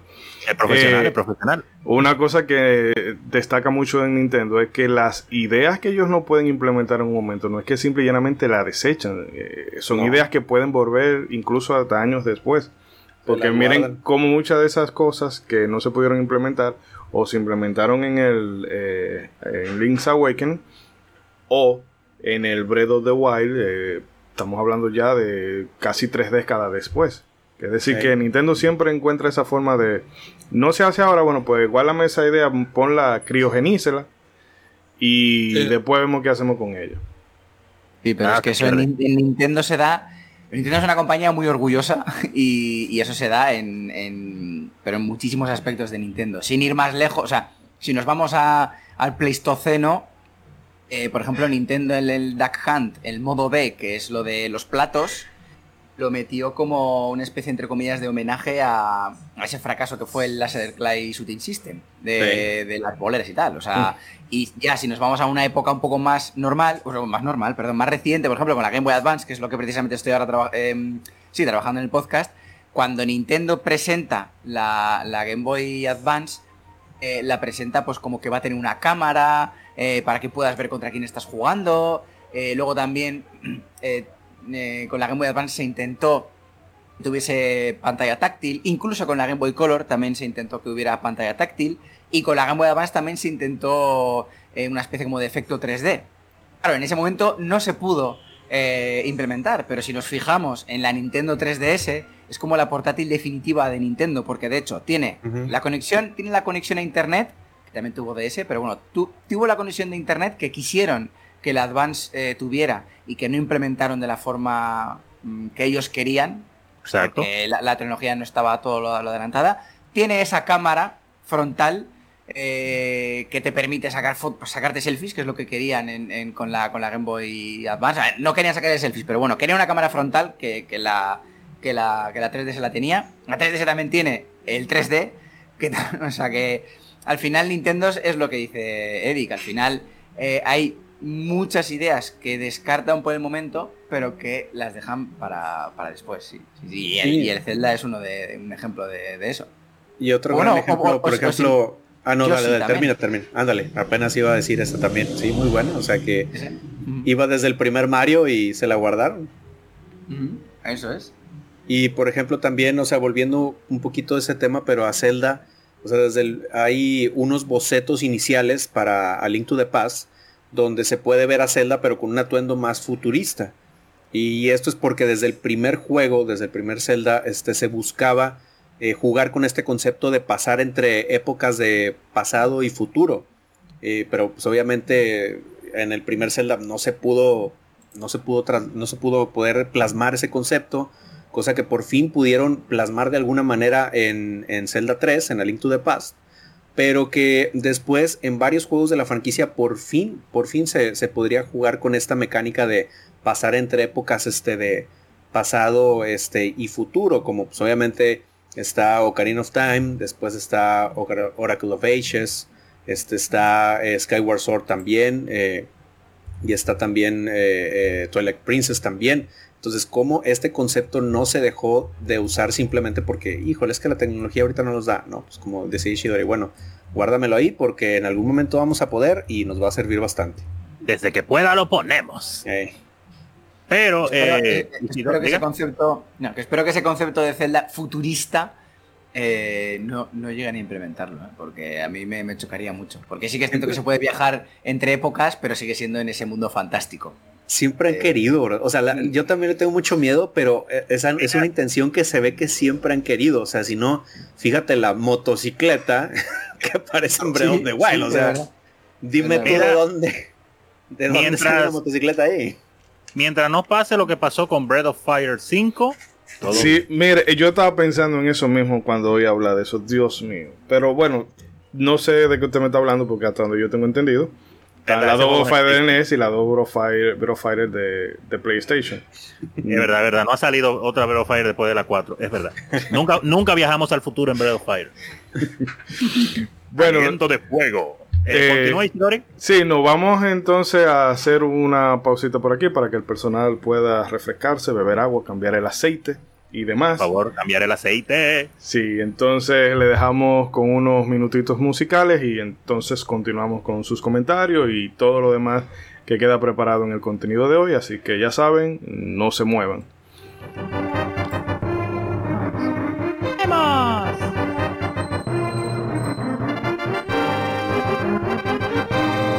Habla de la música, ¿verdad?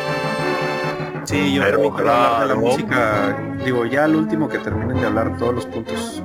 Pero sí, sí, sí quiero hablar de eso también. Claro que tenemos que obligatoriamente hablar de la música. Pero déjame yo beber agua ahora un poquito. Sí, yo también voy por agua y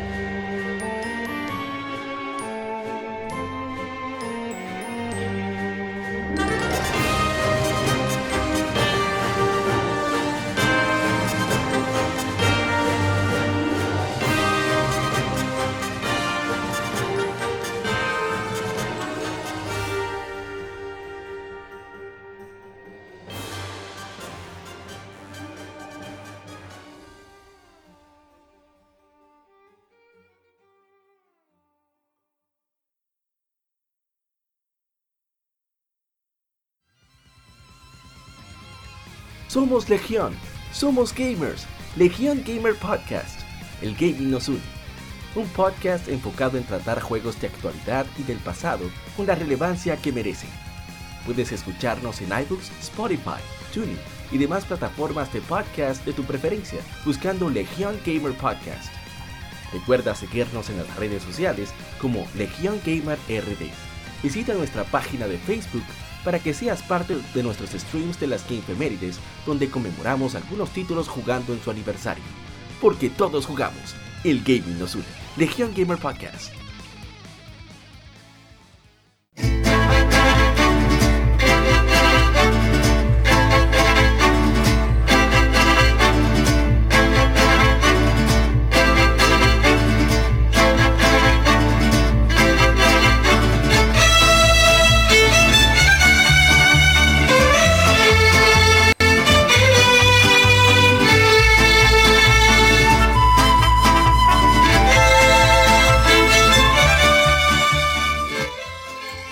Continuamos, queridos amigos, con el contenido del episodio de hoy. Y bueno, paso rápidamente a darle voz a nuestros queridos amigos oyentes con los comentarios y demás cositas que nos han ido dejando por las redes sociales.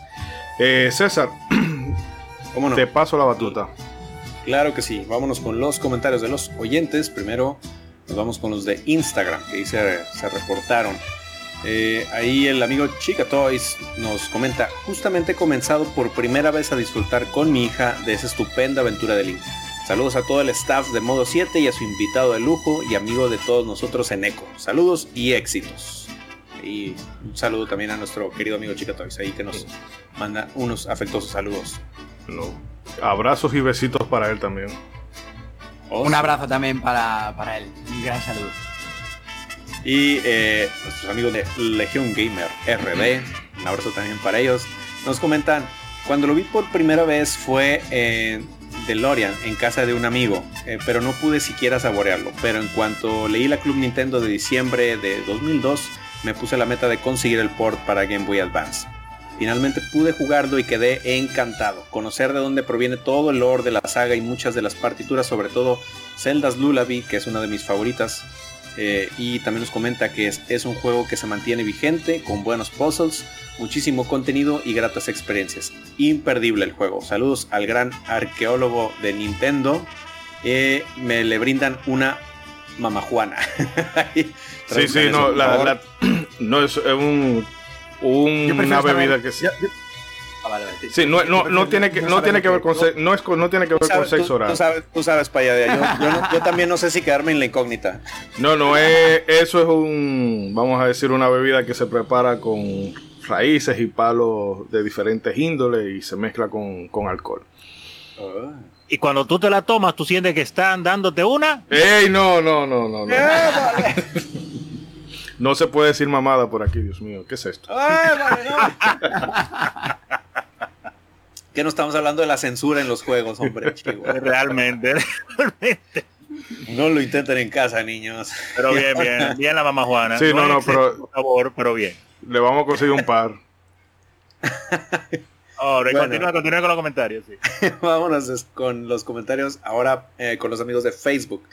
Y en Facebook nos comenta el buen Pablo Naop. ¿Pablo quién? Eh, Pablo Naop. No, ni idea, pero ok. Gracias. Oye, oye. No juegues, brother. Porque cada que dices eso, cada que dices eso significa que yo le cambié el nombre. Y ahorita estoy leyendo bien Pablo Nao, brother. Ya. Mira que este señor invitado ya me tiene suficientemente traumado en la vida y como para que tú también te sumes. No, no, un abrazo al gran Pablo desde aquí también. Un abrazo desde acá, claro. Un abrazote al querido Naop que nos comenta. Eh, curiosamente, este juego me lo eché completito en unas vacaciones de verano en casa de un amigo que lo tenía junto a Tetris Attack de Game Boy. Eh, yo nunca tuve este cartucho de Super Nintendo, pero desde entonces lo he jugado varias veces, de los mejores de la franquicia. Pero para mí Link's Awakening siempre será superior. Mira, ahí es del equipo este de Rey. Eh, y también el amigo Andrés Pichardo nos comenta la mejor también, obviamente. Todos tienen sus, su celda favorita. Simple, conciso y lleno de muchas verdades. Eh, no, no, no, no, no ocupó más el señor. Y ahora vámonos con los comentarios en Twitter. También hay mucha gente se, se, este, reportó por ahí. El amigo Gak Cruz, que también le mandamos un fuerte abrazo, nos comenta, es mi juego favorito por antonomasia y por su prima también. desprendía de una magia tal que te hace sentir que el mundo está más vivo que el de Breath of the Wild. Aprovecho para explicar una serie de cosas raras que a mí y a mi hermano nos eh, pasó jugándolo. Ahí nos comenta ahí. Eh, la primera eh, tuvo lugar tras una pelea mando en mano por ver quién jugaba y quién vigilaba. Mirar los corazones que quedan, sugerir dónde ir, usar el diccionario en inglés, etc. Queremos que pulsamos una combinación o producto de, botones este, de ello. Y después eh, nos comenta, a ver, déjame sacar el otro comentario, un momento. Durante esa partida yo jugué porque soy el pequeño y Yo no jugué porque soy el pequeño y perdí, perdón. Al levantar cualquier piedra en las marcas del suelo se veían trifuerzas y los monstruos del lado oscuro eran panes con gafas. Algunas estructuras como las vallas divisorias parecían de cristal o transparentes. Eh, y la segunda fue que en los dominios de Sora, eh, en la esquina superior derecha del mapa, en la zona marcada, ahí este, para más información consulte nuestro Twitter y ahí nos deja una bonita imagen con una flecha indicando dónde se está refiriendo esto. Apareció algo semejante a un chamán con una máscara, como la tribu de Fruit Island. Eh, se movió y se marchó. He buscado por toda la red a ver si alguien sabía algo o encontrado algún sprite al respecto. Este, y ya pues le comentamos que esto último la verdad no nos suena, pero pues a ver si ahorita que lo comentemos ahí entre los amigos de la red, la que alguien este haya pasado por una experiencia y haya sacado estos glitch y este y le conteste. O no sé si Rey tiene conocimiento de, de eso. Sobre como Rey sí. No sé, Rey, si te suena de algo. Eh, no, yo no, no he escuchado nada sobre eso. Lo que sí he tenido experiencia. Yo obviamente no sé cómo él jugó el juego, dónde, cuándo, si fue en emulación, si fue consola de verdad. Pero sí me he dado cuenta en foros, muchas personas que entran diciendo, yo jugué tal juego y me pasó tal cosa. y cuando tú vienes a ver, lo que jugaron fue un hack, un emulado, ¿tú me entiendes? un juego con problemas, o con, Genie, algo así. Un juego con un parche o algo así. Exactamente, algo, una, una loquera rara que ellos pensaron en su época, cuando eran los niños, cuando jugaron, que ese era el juego original. Yo no sé si es el caso de esa persona, pero estoy diciendo la experiencia que yo he tenido. Y como quiera, dentro de A Link to the hay varios glitches que ya más adelante los comentaremos, pero sí, también tiene su, su buena cantidad de buenos glitches ahí. Y a ver, vámonos con eh, los siguientes comentarios de el amigo de Estamos en Podcast, un saludo para el buen Estratos, nos comenta, curiosamente es de los celdas que me faltan, aunque por él jugué el A Link Between Worlds y se me hizo muy bueno.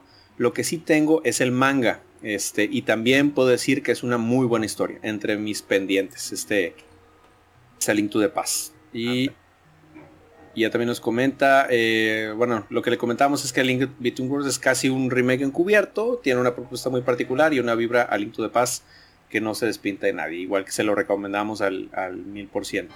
Y ya los comenta, no sabría decirte hasta que juegue el otro, o sea, el Link de Paz, el de Super Nintendo, pero concuerdo contigo en lo recomendable. Y también eh, el amigo Max nos comenta, lo increíble es jugarlo después de haber jugado los hermanos mayores como Karina, Twilight o incluso Breath of the Wild. Es tan grande como ellos, incluso la sensación de aventura con tan pocos recursos técnicos lo hacen aún más grande. Al final, todo está en el relato. Y eh, nuestro amigo Reading, Reading the Game nos comenta, jugando en Randomizer y luego me contáis si lograron terminarlo. Y nos No sé si alguien le, lo, lo, llegó a jugar en eso que comenta Reading the Game. Eh, no, pero me parece que eso es lo que es como, vamos a decir, la, la Master Quest. Obviamente no, no oficial. Ah, okay. Cambian ubicaciones, creo que el layout de, de ciertos dungeons y demás. Pero realmente no, no, yo he tenido muy poco contacto con... con... De hecho, los hacks de por sí no es que me apasionen mucho. Sí, yo igual. El único hack que jugué fue el de la continuación de, de Chrono Trigger. Después no he jugado otro. Mm. Yo juego mucho de Pokémon. Pero no, en todo caso le echaremos el ojo a ver qué tal, porque eh, probando que se sabe, como decía Burger King. Exacto. Y luego nuestro amigo Mitch Gameplays, un saludote para él, eh, nos comenta, ahora mismo lo estoy jugando. A ver si me lo consigo acabar de una vez. Recuerdo que lo tenía un compañero de, la clase. Qué juegazo. Y eh, también el señor Daniel Almirón nos comenta. Fue mi primer Zelda. Y sí, y si me pongo a hablar de él, no paro. sí. Y luego acá también. Sí, no, no, imagínate. Bueno, todavía aquí no hemos parado para que tú veas si la cosa es grande. Sí, ándale. Ah, bueno, también, eh, hoy trabajando, se eh, también el amigo Cruz nos vuelve a comentar, hoy trabajando se me ocurrió que podrían hablar de los hacks también, este ahí de los, de los Zelda, que lo, de los ah, Zelda, pues ese tema, ese tema está caliente. Sí, sí, sí. Y a ver, por acá tenemos otros últimos comentarios. Eh, también, de nuevo, el amigo Estamos en Podcast nos comenta, curiosamente es de los celdas que me faltan, aunque, ah, no, este ya lo jugué. Digo, este ya lo jugué, ya lo dije, ya es donde menciona que ya lo por él jugó Link Wars. Así que bueno, con eso cerramos los comentarios de los oyentes. Muchas gracias por reportarse, los queremos mucho y ahí nos vamos a seguir leyendo en las redes. No sé si alguien quiere opinar algo más respecto a los comentarios. Eh, bueno, claro, agradecer a todas las personas que nos comentan y a los que no nos comentan, pues también le agradecemos que por lo menos se den cuenta que le pedimos comentarios aunque no los pongan. Anímense, anímense. Anímense. Yo, quiero darle un abrazo muy especial a Cruz Link. Ah, claro. cuando. Súper, súper majo. Un grande. Claro, claro. Yo quería decir antes que comenta, continuáramos con el programa, eh, y ya que estamos hablando de Cel y todo esto, que eh, a las personas que nos escuchan, sabemos que muchos pues ya son versados en el, mundo podcaster y pues conocen obviamente a Payá de Arqueología Nintendo, el señor Eneco. Eh, pero para los que no, hemos quizá pecado un poco de de confianzudos, qué sé yo, de, sentirnos en familia, porque ya eh, eh, este podcast de este señor se ha convertido en, parte de nuestro día a día o quincena a quincena, diría. Eh, pero es un gran podcast, señores, Arqueología Nintendo. No quiero que, se les pase, lo digo, lo dijimos un poco al principio, lo digo ahora a la mitad y lo voy a volver a repetir al final. Un gran podcast que así como la leyenda de Zelda, que cada vez que llega un episodio siempre esperamos una cosa maravillosa y una gran experiencia. Es, lo mismo que uno vive cada vez que escucha un episodio de Arqueología Nintendo. Suena como que estoy eh, lambiendo y cosas, pero no es, una realidad. Llegó, ha llegado como, un, como una tormenta dentro del universo podcastero y todo lo, queremos y lo escuchamos y lo disfrutamos. Y no quería que eso pues eh, dejara pasar, pasarlo así por así, porque estamos hablando con él como que fuera una persona más cuando en realidad eh, tenemos prácticamente una superestrella del mundo podcast con nosotros que nos engrandece en este episodio el día de hoy. Bueno, bueno, bueno, ya, ya, ya, está, ya está. No, no, no es la realidad. Allá, no, eh, eh, en eco. Hay que decirlo, hay que decirlo. En eco, dime por favor, eh, ¿cuánto tú le diste a Ronzo? Porque yo también quiero. Porque no, es que estamos, lo estamos dejando pasar como que es un miembro más y él no es un miembro más, no, él es un profesional, así no, es verdadero. Es verdad, este señor ya está más allá, este señor ya está más allá del bien y el mal, ¿no? O sea, su podcast prácticamente vuelve los viernes super viernes. O sea, nosotros aquí entre cinco o seis tenemos que matarnos para hacer un podcast más o menos. Él lo hace solo, queda 10 veces mejor. No puede y Con la mano, y con la mano zurda, brother. Es verdad, es verdad, es zurdo, es verdad. Ah, mira, es zurdo, de verdad. No, hombre. Soy zurdo, soy zurdo. para que veas, para que veas. Pero de verdad, si alguien de lo que no nos está escuchando no ha escuchado Arqueología Nintendo, está perdiendo el tiempo. Y si ustedes se pueden, si son capaces de tirarse dos o tres horas de nosotros hablando pleple y pluma de burro, pues bueno, esa media hora ahorita de, información. Eh, de cultura. Sí, y no, y no es información de que se la sacó de foro, sino eh, es historia. Fuera del tema de Sí, fuera del tema de que es videojuego, es una clase de historia como pudiera ser cualquier otra eh, otra materia. Que en verdad lo recomendamos muchísimo porque van a aprender bastante y van a descubrir cosas que, bueno, eh, yo con los add de, de, Game Boy, entre que sirven para pesca, para radares, o eh, el de medite la glucosa del Game Boy Advance, yo me he quedado Totalmente ya, loco. Ya dices, ¿y en qué momento empezó a narrar leyendas urbanas este señor? Ay, que te lo cuenta con sazón, ¿eh? Te le pone un sazoncito, así que tú como que te lo disfrutas. Bueno, venga, ya, ya está, ya está, ya está. Muchísimas gracias me emocioné, me emocioné. Por vuestras palabras, de verdad. Muchísimas gracias por vuestras palabras. De, os agradezco muchísimo, pero, pero no os imaginéis cuánto, porque me hace mucha ilusión. Eh, que yo os llevo escuchando también un montón de tiempo y lo seguiré haciendo. Y me gusta mucho el, buen rollo que desprendéis y todo lo que aprendo con vosotros, porque realmente aprendo muchísimo con vosotros. Pero venga, ya está. Como dijo Isidori en no sé qué programa, eh, dejemos, la dejemos la chupadera de pijas. Y Exacto. hablemos, hablemos, hablemos, de Zelda. De Zelda, realmente. Si no, eso, que si no que me saquen los coños. Apenas iba a decir, usted déjese querer, pero ya no lo de, de, esa manera no, de esa manera no. no anden antojando que es muy temprano. eh, vamos, a seguir con los Una vez, la antojación. una vez que el Entertainment Analysis and Development dejó finalizado el Super Mario World, el desarrollo de A Link to the Past finalmente despegó y las piezas empezaron a caer en su lugar. El equipo quiso aprovechar las nuevas capacidades del Super Famicom, lo que no le fue muy complicado de conseguir, ya que este título fue uno de los primeros en contar con, oigan señores, agárrense de sus asientos que se van, se van a una capacidad, un cartucho con capacidad de 8 megas, o sea, wow. Tanto close. Sí, no, now you're playing with power, super power. El cerebro de la bestia es en contraposición al estándar de los 4 megas que se estilaba en los primeros meses de, vida de la consola. A pesar de todo ello, se tuvo que batallar muchísimo a la hora de lo que era optimizar el juego por el espacio dentro del cartucho. Por ejemplo, eh, para el diseño de ciertos elementos del escenario, ellos lo que hacían es que tomaban una... Eh, de la selección de paletas de colores que podía ofrecer eh, la Super Nintendo, bueno, pues ellos tomaban una porción, no se volvieran, no se volvían muy locos con los colores. Y además, para la creación del Dark World, lo que ellos hacían era cambiar los colores de los, bueno, de los tilsel, los mosaicos. Que dicho mal y pronto es como las cuadrículas donde se van dibujando los píxeles. Pues ellos lo que hacían era que para ahorrar espacio de memoria, bueno, la, el Dark World simple y llanamente lo que hacía era cambiar el color de, de esos mosaicos eh, que por eso es que vemos uno está bien disimulado porque a pesar de que el Dark World y el mundo de Hyrule eh, tienen vibras muy diferentes tú te das cuenta de que las similitudes están ahí y eso también hasta temáticamente dentro del juego hace mucho sentido.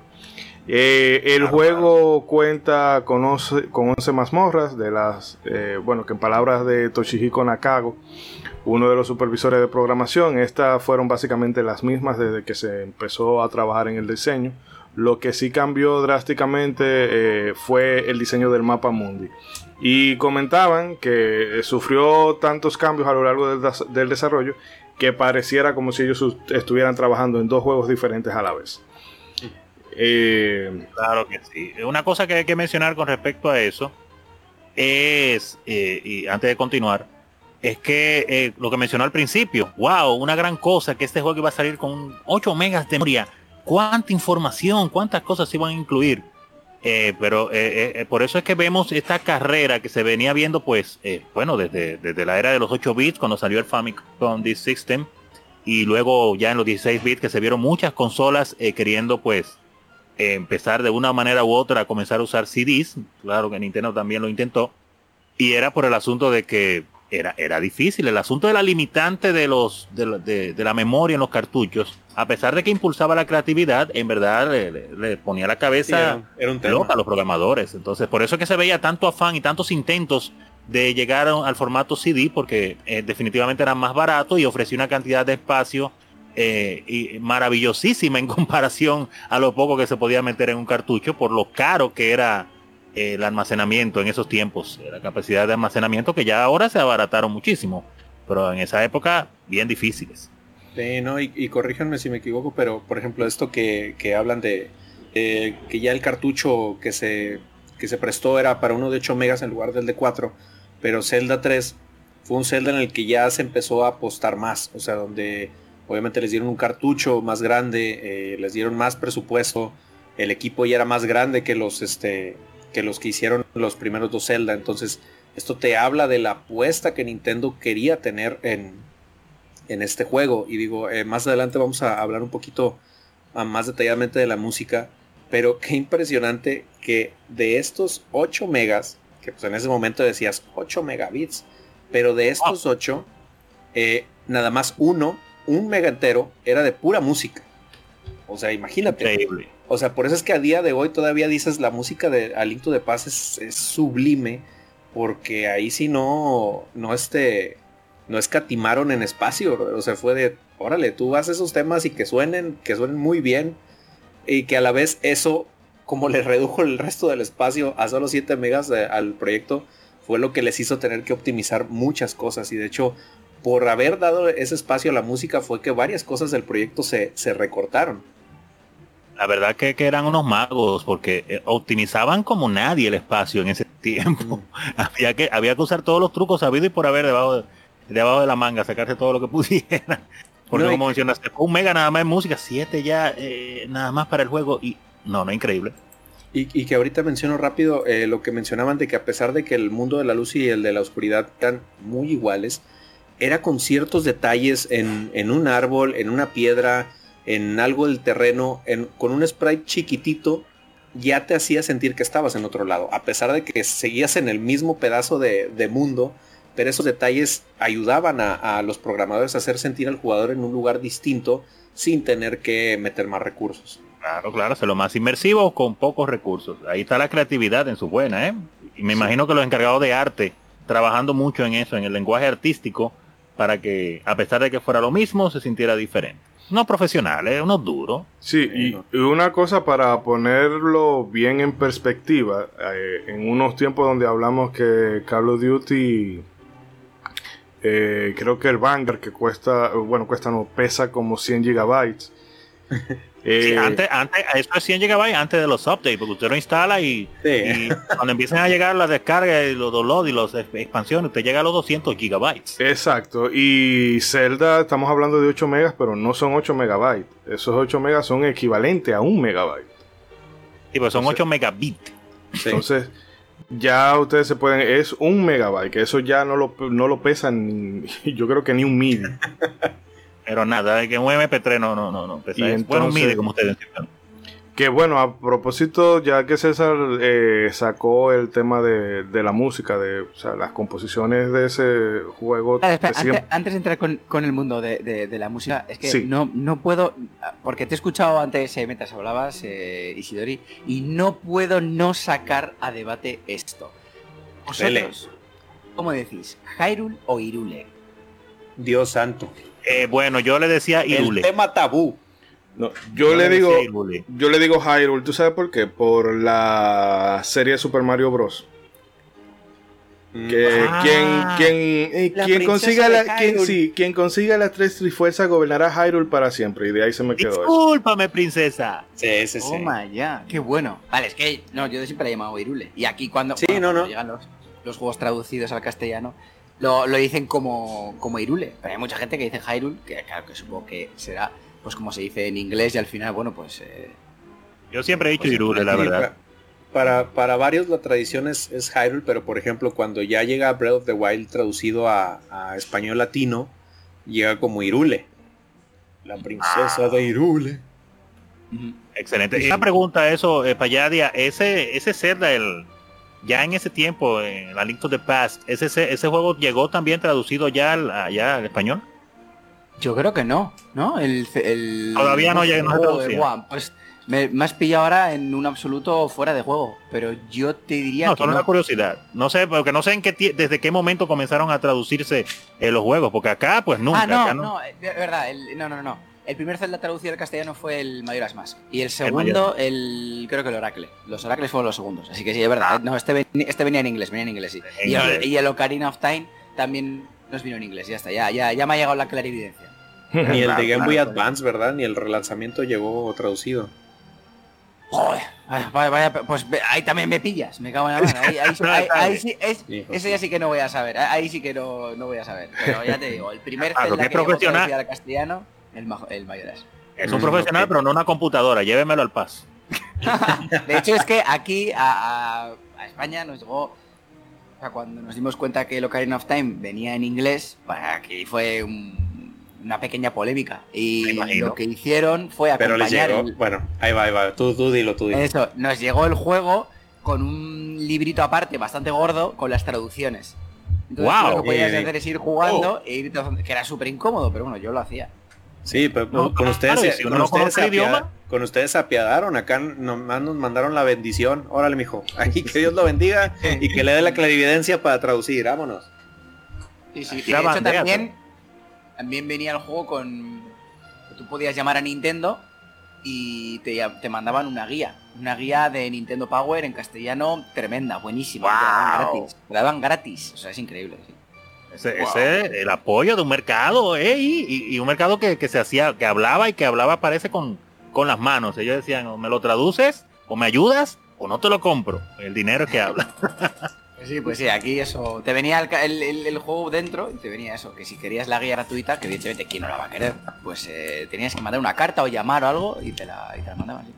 Maravilloso. Tú sabes los juegos que yo he tenido que volver a jugar después que aprendí inglés, volverlo a rejugar para, entenderlo de verdad prácticamente es una experiencia nueva. me ha pasado, me ha pasado.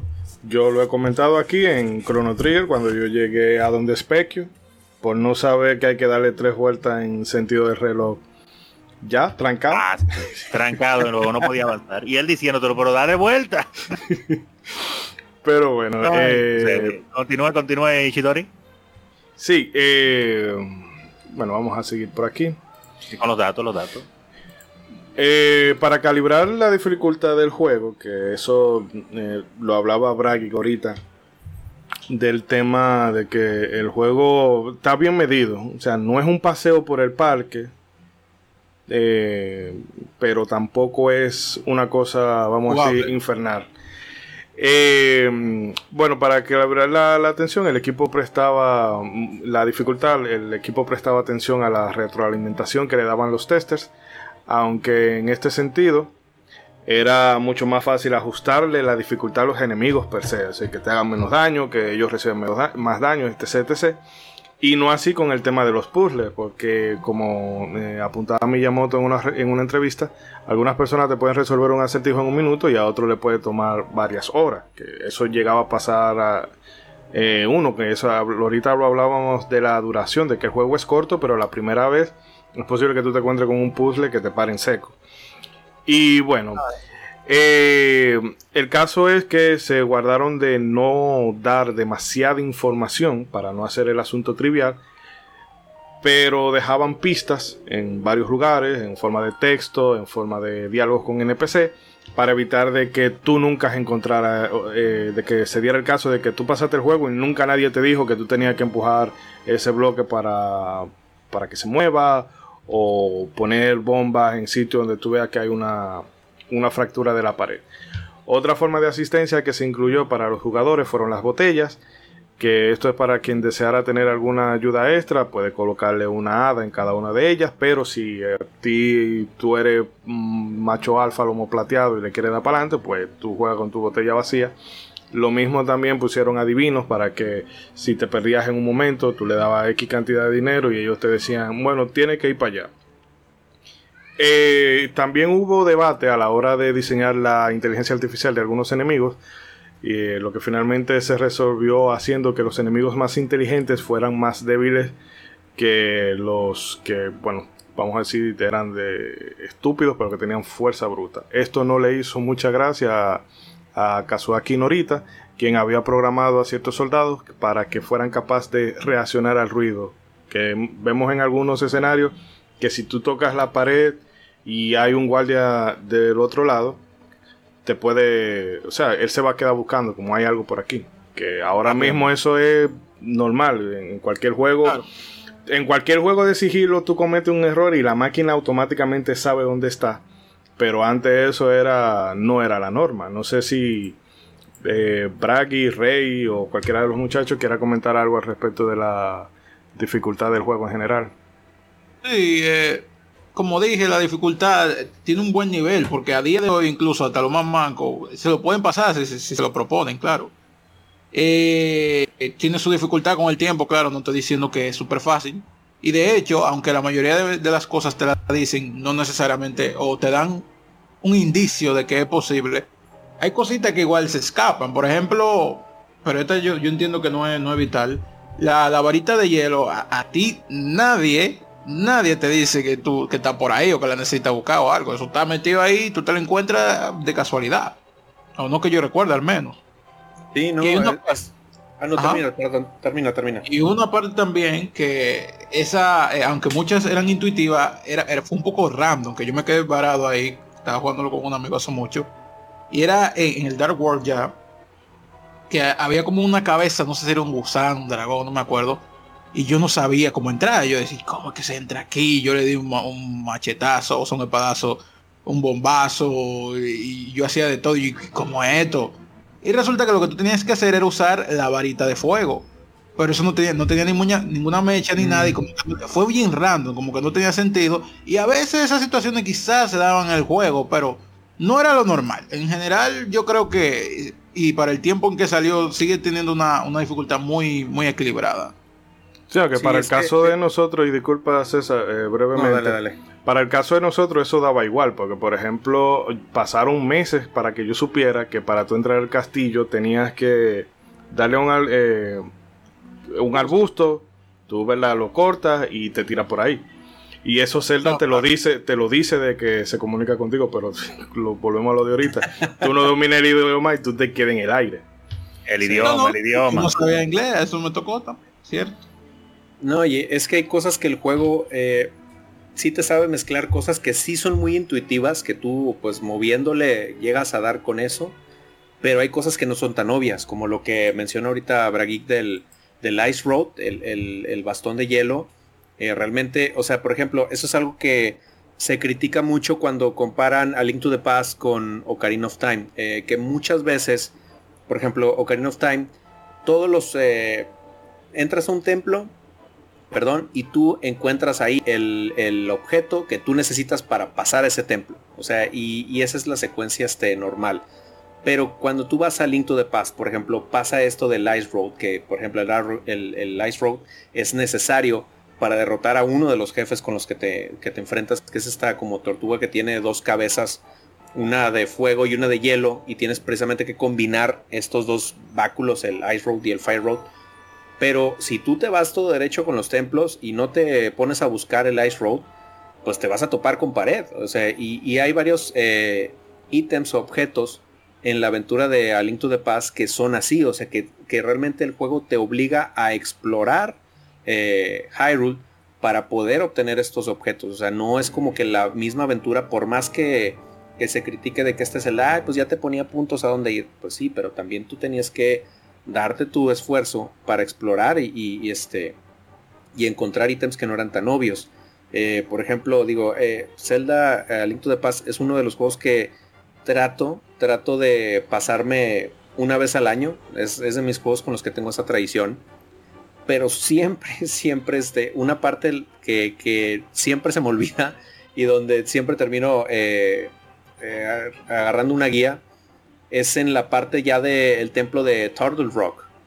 Porque también para entrar, por ejemplo, o sea, tú necesitas uno de los medallones mágicos, este, mm. para abrir la entrada, como que era lo que también mencionaba, este, Bragi con, uno de los templos del Dark World donde tienes que quemar con el Fire Rock la entrada. Entonces, eh, y ese templo también está muy rebuscado y, porque necesitas el, necesitas el bastón, este, el, el Kane of eh, que es con el que creas los bloques. Pero no me acuerdo. Uno, uno te, hacía como que el campo de invencibilidad y otro es el que este, te, te ayudaba a crear bloques. Bueno, eh, el que te ayudaba a crear bloques es el que usabas en ese en ese templo y la verdad es que está muy revuelto y es yo creo que es la única parte que sí me cuesta mucho acordarme de memoria. Sí, a mí, a mí me pasó lo mismo, ¿eh? cuando nos lo pasamos este verano. Esa parte en concreto sí que tuve que, tirar de guía. Y respecto a la dificultad, concuerdo completamente con vosotros que la dificultad la verdad que está bastante bien nivelada, aunque el, el jefe final a mí me pareció bastante difícil. Eh, sí, yo he notado, por ejemplo, hay como un salto, eh, o sea, porque todo el juego, la curva de dificultad va como bien medida. Pero cuando tú llegas al Turtle Rock y a la Torre de Ganon, eh, se te dispara la dificultad a unos puntos, que eso era muy de esa época. De bueno, ya tú llegaste al último nivel, tú vas a sentir que tú estás en los últimos niveles. Porque. Lo eh, sí, porque entonces los, los castillos eran más largos. Y a diferencia de otras, de otros, eh, de otras mazmorras, en la que habían habitaciones que simplemente conectaban una con otra, aquí toda puerta es un puzzle. Entonces ahí como que ellos dijeron, bueno, tira todo. Eh, a, esta altura de la vida, el que no, eh, el que no sabe cómo batir el cobre, que se joda. sí. Y además, paréntesis, Kane of Sumeria es el que te ayuda a crear bloques. Y Kane of Birna es el que te daba la barrera. No me acuerdo, no lo encontré en mis apuntes ahorita aquí. y bueno, siguiendo por aquí, continuando. Otro detalle, a pesar de que tanto Miyamoto como Tezuka tienen una aproximación hacia el desarrollo del videojuego que prioriza eh, la jugabilidad por encima de la historia, en, en contraposición con lo que pudiera ser un juego JRPG la escala del juego y las capacidades de la nueva consola invitaba a darle un poco más de sustancia a la trama. Tezuka ya había asentado las bases del lore del universo de Zelda en sus dos primeras entregas, sobre todo inspirado en la literatura de Tolkien, de la que era bastante fan, pero esta vez las labores de guion recaerían sobre Kensuke Tanabe. Para los que escucharon nuestro episodio dedicado a Super Mario Bros. 2, recordarán que Tanabe fue el director a cargo del Yume Koyo Doki Doki Panic, el Mario Bros 2, que no fue Mario Bros 2, bueno, terminó siendo Mario Bros 2. Y su idea era que Link iniciara la aventura como un joven común y corriente que se ve empujado a enfrentar unas circunstancias que lo sobrepasan y luego despierta a su héroe interior al levantar la Master Source. Como se puede apreciar en el juego, este concepto impactó mucho a la forma en que está estructurada la aventura. Por otro lado, tenemos a, en ese entonces un muy joven Yoshiaki Koizumi, eh, para ubicar a la gente, director de, los de los Mario Sunshine y el Mario Galaxy, dos jueguitos, sí, dos jueguitos de muy poca monta. Se encargó de crear el background del Dark World. Originalmente fue contratado para diseñar el arte para el manual del juego, pero al percatarse de lo poco desarrollado que estaban los elementos como la trifuerza, eh, las dioses, etc, etc decidió darle profundidad al lore preestablecido, incluyendo eh, a los sabios y todo el trasfondo relativo a Ganon. Em, Enriqueciendo el juego. Que, ahorita, que ahorita mencionas al señor Koizumi, digo, mucho, muchos le hacen mucha fiesta a Kojima, pero Koizumi es alguien que no se queda atrás en cuanto a su ingenio para crear historias y, y lore. La verdad es que. Y también, al igual que Kojima, es alguien muy aficionado a, a querer ser director de películas y eso, y realmente ha querido, eh, en juegos en donde lo han dejado, ha creado lores muy buenos, pero casi siempre este, quien lo contiene es este, mi tío Miyamoto, que ahí entre ellos este, se cuenta que Miyamoto le, le apoda el romántico Koizumi, por lo mismo de que siempre está creando historias y siempre hay como que hay pleito de, oye, es que yo quiero que la historia, no, es que yo quiero enfocar más en el gameplay. Entonces es como que siempre traen ese, es este, esa competencia no entre ellos. Sí, pero una diferencia entre Koizumi y Kojima es que Koizumi no anda de mamador. Pero deje su veneno contra el pobre Hideo Kojima. voy a subir una foto mirando al horizonte haciéndome lo interesante para que mis, mis fangirls se vuelvan locas. No, hombre. No, no hable mal de Hideo Kojima, que le van a caer encima. yo, yo toqué el tema, pero de manera sana, digo yo no. pero bueno, continúe. Que hablando de, o sea, de la estructura que Tanabe le dio al juego, ¿verdad? De que tú empiezas haciendo un mierda y después eh, consigues todos los power. Realmente esa es una de las cosas que a mí me encanta del juego, porque como, eh, como decíamos ahorita, tú consigues los tres eh, los tres amuletos y levanta la, Master Sword. Y eso es como que ya tú completaste un arco. Y luego se te abre otro. Que bueno, tú crees, bueno, ahora voy contra Aganin y ya salvé el día. Y no, no, te mandan para el mundo oscuro. Y eh, eso también contribuye. Que por eso es que a mí, por ejemplo, con el caso de Bredo de Wild, de que tú tienes un mundo abierto desde el principio y obviamente la escala te impacta, pero aquí como lo hacen de que mira, poquito a poquito tú empiezas, ¿verdad? Entra el castillo de Hyrule, luego se abre se te abre el mundo y luego te agregamos otro más. Esas cosas a mí como que en términos de escala como que me las representan más, en el sentido de que te hace ver las cosas más épicas, porque incluso este juego, eh, eh, Hyrule deben ser cuánta, como 16 pantallas por, por 8 o algo así por el estilo, porque tú te lo puedes andar eso en, en 5 minutos de un extremo a otro del mapa. Pero, la pero la forma en que está planteado el mundo ese juego te lo hace, eh, eh, tú, te lo, tú lo visualizas como si fuera, no sé, eh, Ulises en, en la Odisea. Claro. Una cosa también que tiene interesante el juego y es el ritmo en el cual te van dando los, pues las mejoras y los ítems que yo me lo encontré, me lo encontré, me lo encuentro muy interesante. Es eso como que tú no te, no te llegas a aburrir de lo, de lo que tú usas, de los ítems que tienes. Siempre te están dando como algo nuevo, alguna cosita que, que intentar, que mejorar, que variar. Y, y, como que eso como que te mantiene interesado. Y si tú de verdad estás jugando el juego, pues cada vez que te dan algo nuevo, tú haces memoria a ver, ¿y dónde yo puedo usar esto? Eh, ¿A dónde puedo volver hacia atrás a chequear algo que no podía antes, etcétera? O te topas sin querer, volviendo a recorrer viejos caminos y, y, dice, ah, pero mira, yo pasé por aquí, no me acordaba de esto, déjame intentar ahora con este ítem. Y eso pues, eh, para el que quiere pues eh, explorar el mundo, vemos algunos así que nos gusta estar dando vueltas por aquí y por allá, pues es muy divertido, la verdad. El asunto de que no te dejen aburrirte, te dan un ítem y esperar tres horas para tú volver a ver algo nuevo, no, siempre hay algo interesante mientras te mantienes avanzando. O alguna recompensa. ¿Y quién no se sintió súper poderoso cuando obtienes por primera vez el hookshot? Ya te sentías Spider-Man con el hookshot que ya decías el cielo es el límite. Ahora sí es verdad que nadie puede conmigo. Y los, los super guantes para levantar la piedra.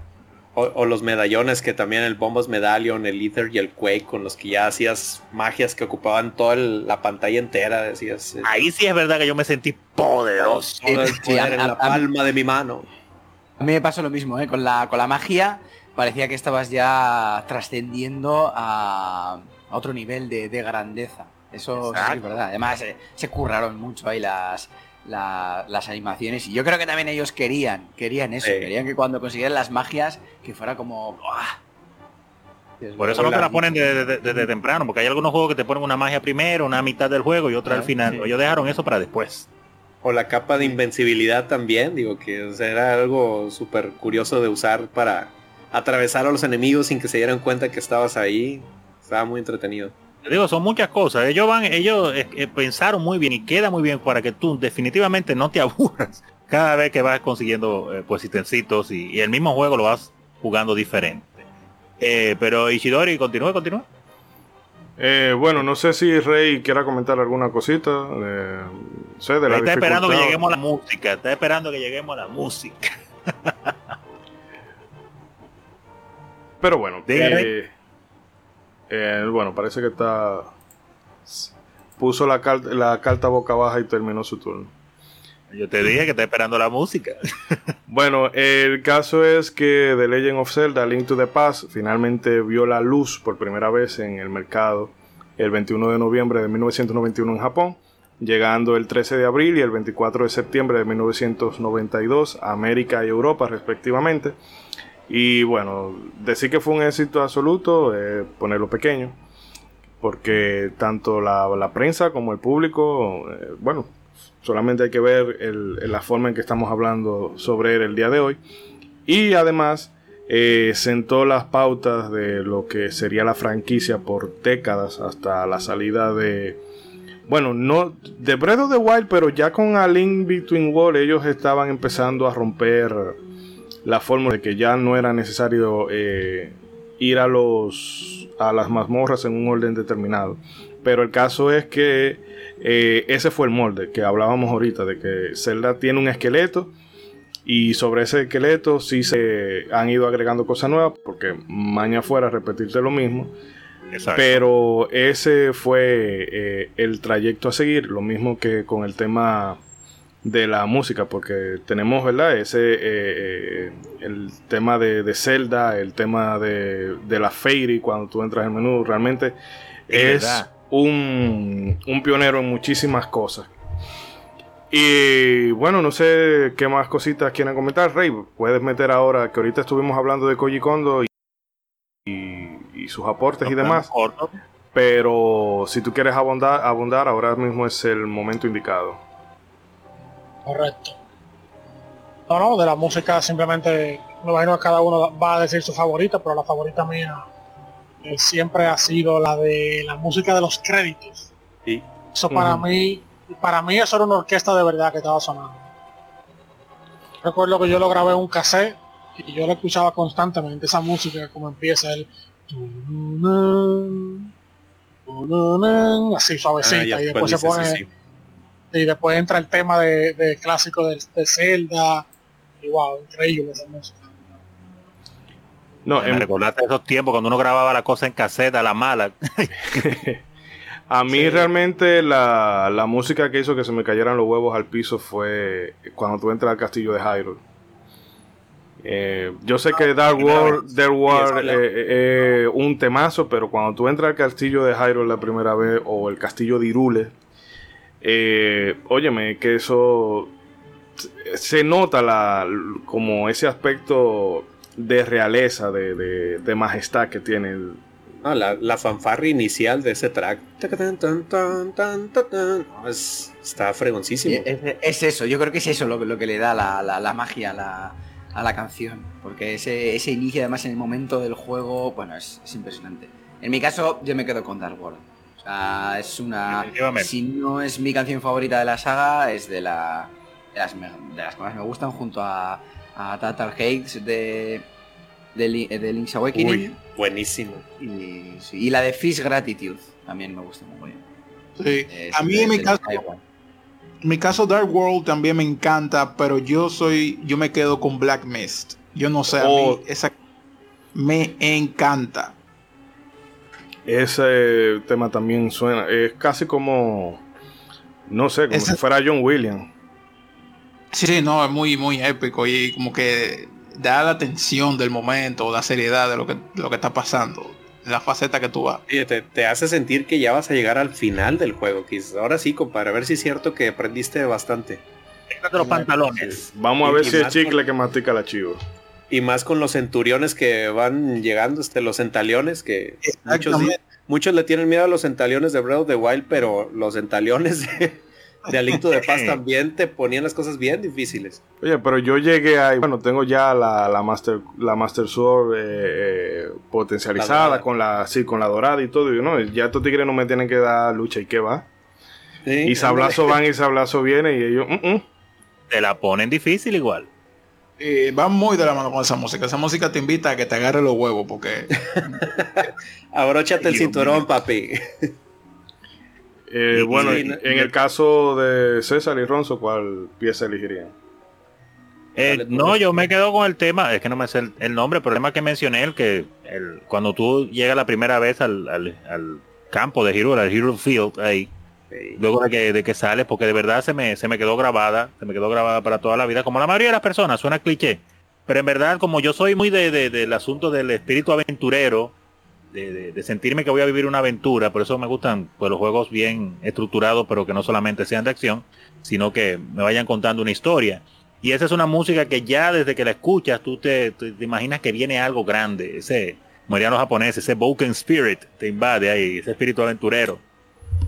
Y me quedo con esa, me quedo con esa, aunque son demasiadas músicas buenas, la verdad. Sí, no, pues es que la que agarres está buenísima. Y esa de prácticamente te, te jala a la aventura, la de Hyrule Field. Sí, entonces, eh, como mencionaron, entonces Koji Kondo, eh, con, con trabajos anteriores, diferentes estilos, pero la verdad es que con esta de Zelda se, se, se la votaron, se la votaron, él y su equipo.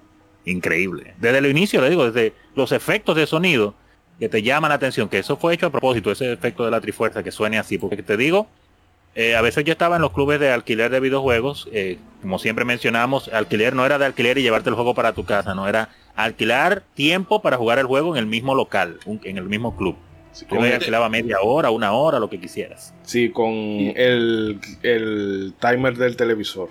O el Ta, timer del televisor en estos tiempos. No era de que, que tú media hora y se te iba y te iba a hacer chivo loco y te iba a quedar. mm, mm.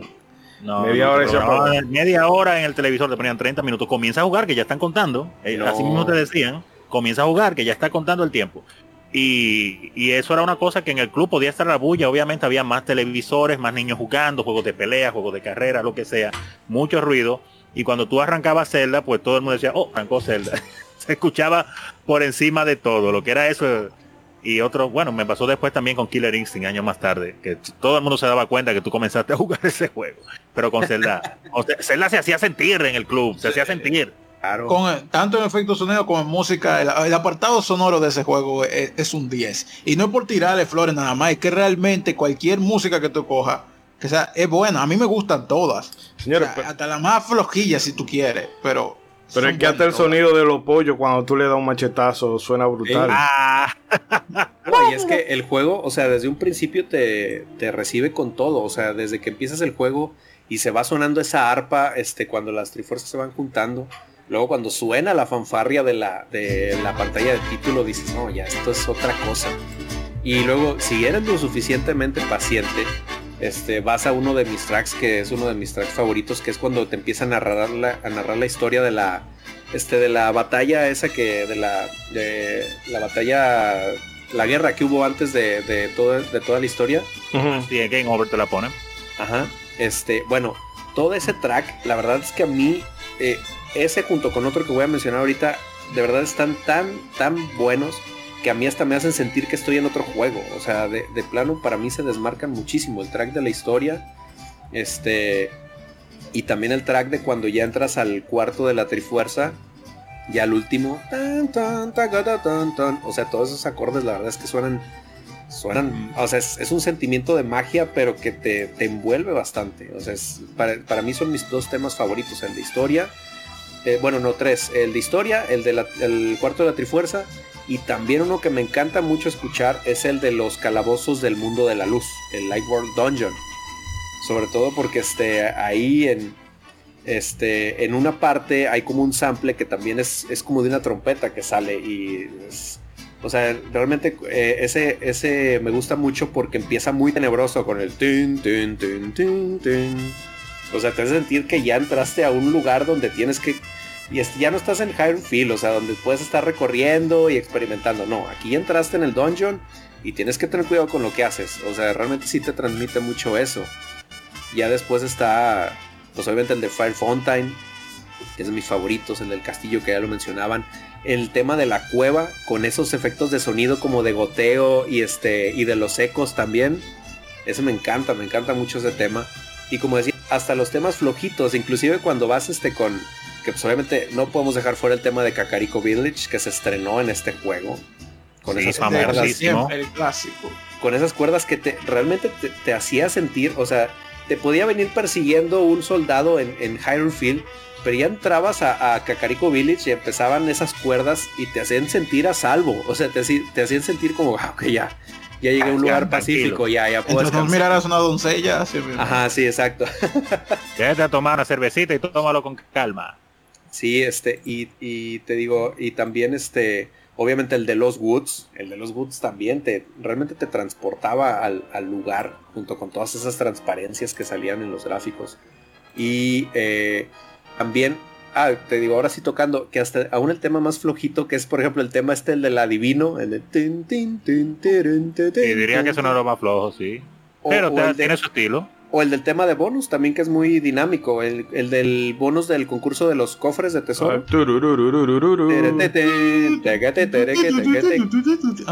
Ese está muy bueno. es que también es uno de esos juegos en el que el tema que tú agarres están, están muy, muy buenos. Efecto de sonido que causa impacto y que lo buscaron muy bien, extremadamente bien buscado. Es cuando nada más te, te queda un solo corazón y comienza. Uy, no. Oye, de verdad que te desespera. Que entras en modo pánico ahí. O una de dos, o porque de verdad sabes que te vas a morir o porque te harta, te cansa. Andas como loco buscando con qué llenarte los corazones, nada más para dejar de escucharlo. Si tú rompiendo, rompiendo vaso y cráneo y lo que te sale en rupia, rupia, tú te un maldito corazón. Maldita sea. No quiero dinero. A mí ese soniquete, la verdad que. Diga para allá, Día. A mí ese soniquete también me, me taladraba el cerebro, ¿eh? Cuando te quedaban pocos corazones y empezaba a sonar... Eh, es una de las experiencias más agónicas del juego. Y también lo que decís, en plan que luego estás como buscando calaveras y jarrones y enemigos en algún corazón. Te dan bombas, te dan flechas, te dan de todo y no te dan corazón. y hablando, y hablando efectos de sonido, ¿qué tal cuando estás, por ejemplo, en ese primer calabozo, cuando estás rescatando a la, a la princesa Zelda la primera vez, que vas en el, en el dungeon y que luego te topas como con estos charcos de agua y empiezas a escuchar que las pisadas de Link se oyen en el charco y dices, ¿qué es esto? sí, esa ambientación así envolvente en 16 bits. Hey. Sí, no, no, la verdad es que se, esmeraron muy bien con los efectos de sonido también. Una cosa también que tiene interesante el juego, eh, eh, no solo voy a decir esta cosita Ishidori, es que, pues, y, si tú no lo conoces la saga de juego y lo agarras por primera vez, tú piensas que va a ser un juego bien infantilito. Entonces, cuando te entran, primero te entran con esa temática de, lo que está pasando y después inclusive te topas con muerte de, personajes y tú dices, oh, y así es que estamos matando gente temprano. Ah, pero este juego no es para muchacho, a pesar de las gráficas así, así sucede. Y, que ahorita, eh, retomando un poquito el tema de la música, muchos, el tema de Ganon, el que ubican, es el de Ocarina of Time. Este tema de pem, perem, perem. Pero, ah, ah, no, señores, este tema nació en A Link to the Past.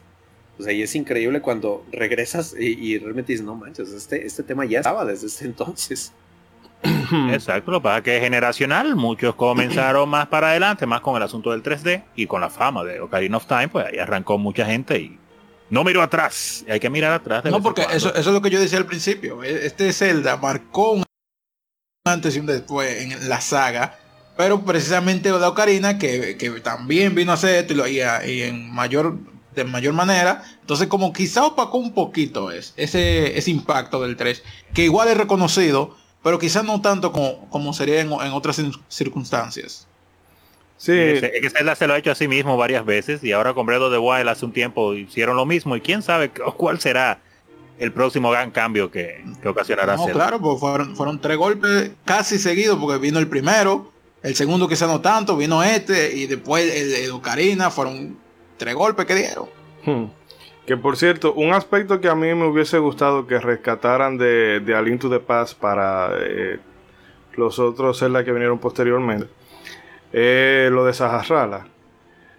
Mm. De que si yo no, no, no, de que si yo no te pregunto, quédate con la maldita boca callada y no empiece con el hey, listen, listen, master. Eh, hay un 90% de probabilidad de, qué sé yo, de que debajo de esa, de esa vasija hay una rupia y una vaina. Esos asistentes de.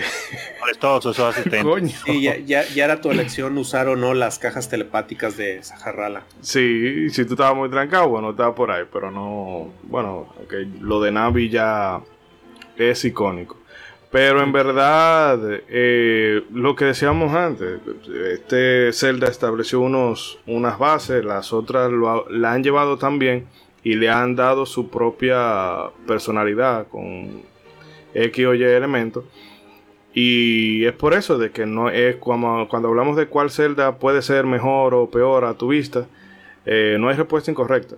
Porque al final de cuentas eh, es como, no sé, un plato que va a depender del chef que lo prepare si te gusta más o si te gusta menos.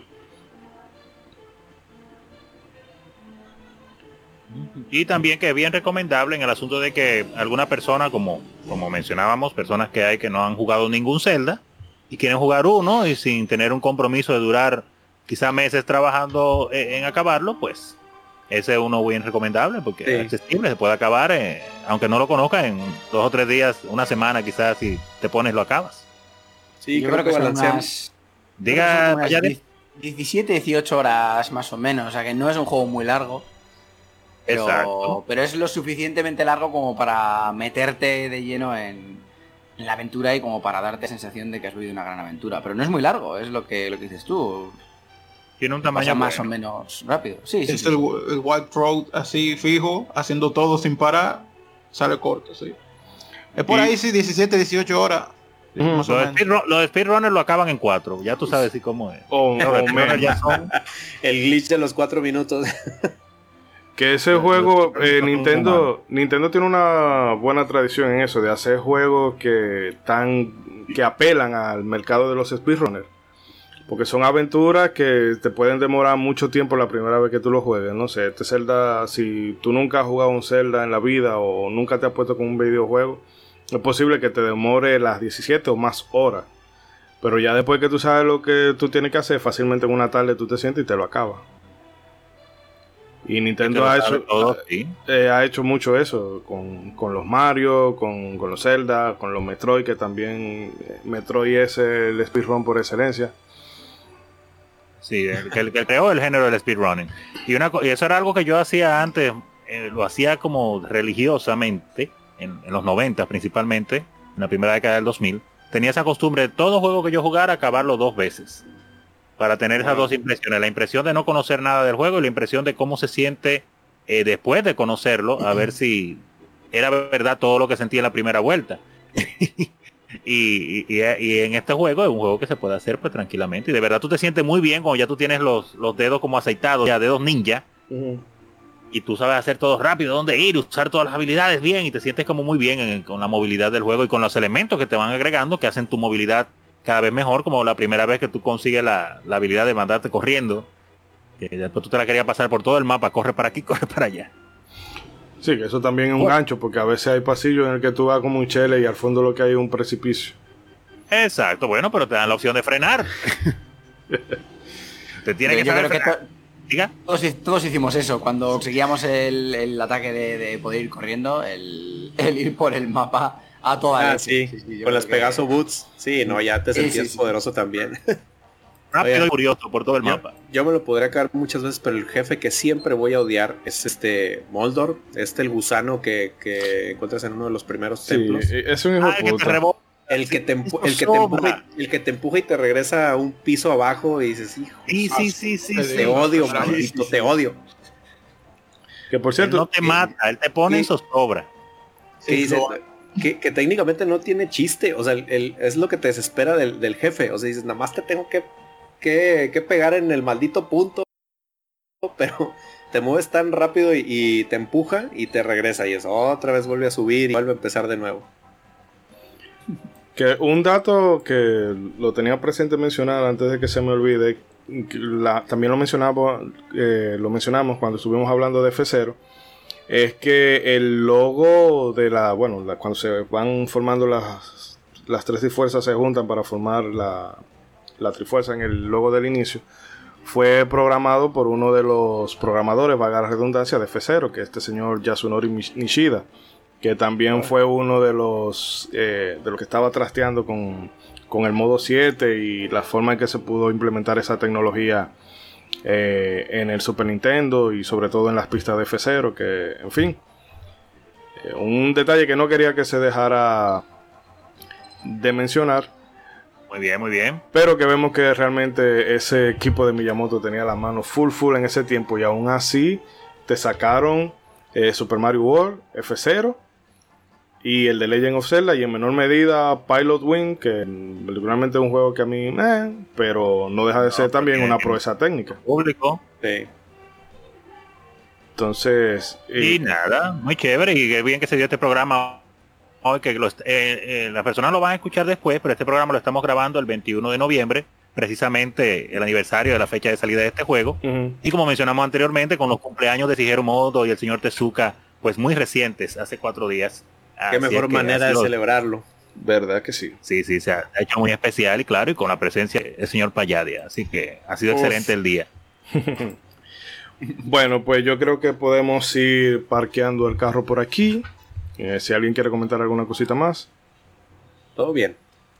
Perfecto, bueno, pues entonces vamos, sí, vamos a dejarlo con unos consejos comerciales y regresamos ya para darle cierre al episodio.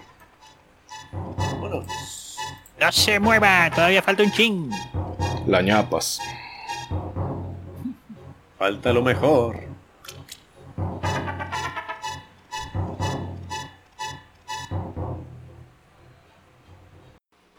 Recibir más de nuestros contenidos, no olvides suscribirte a nuestras redes sociales. Búscanos como Modo 7 Podcast en Facebook e Instagram y como Modo 7 Pod en Twitter. Modo 7 Podcast. Síguenos.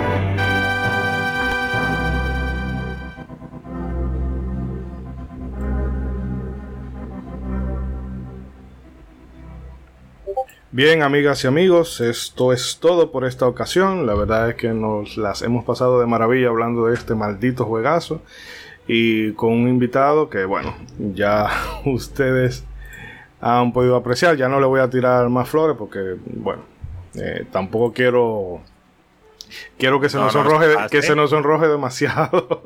Pero la verdad debería darle la oportunidad de que él se presente el mismo y hable de su de sus canales antes que cerremos. Sí sí no vamos vamos allá vamos vamos allá. Y nada vamos entonces a pasar con las despedidas y eh, Payadia en eco te doy el paso para que digas algunas palabras a modo de conclusión y desde luego le comente a las personas eh, de tu proyecto y en qué estás en estos días con él.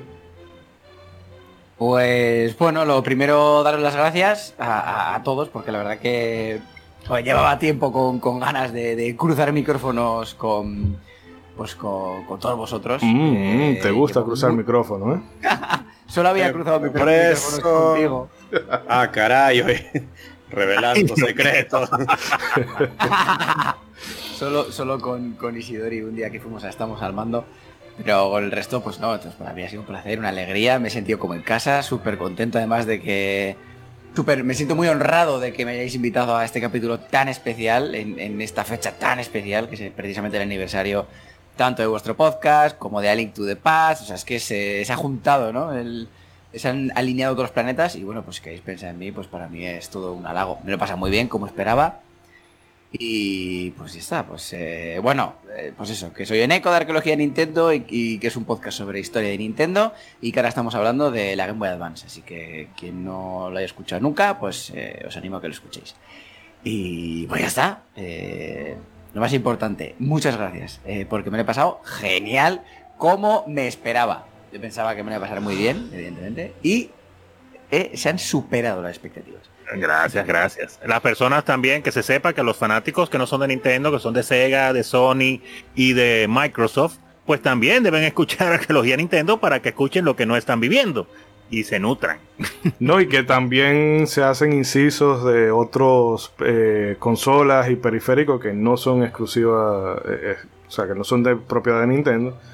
Y yo he aprendido, porque por ejemplo, eh, yo no sabía que el Game Boy había tenido tanta competición. Yo pensaba que el tema del World Swan y hasta ahí, pero había una infinidad de consolas portátiles en esa época de la que no se habla mucho y son cosas que uno descubre eh, escuchando este podcast. Que la verdad, si no lo han escuchado, eh, ah, están perdiendo tiempo.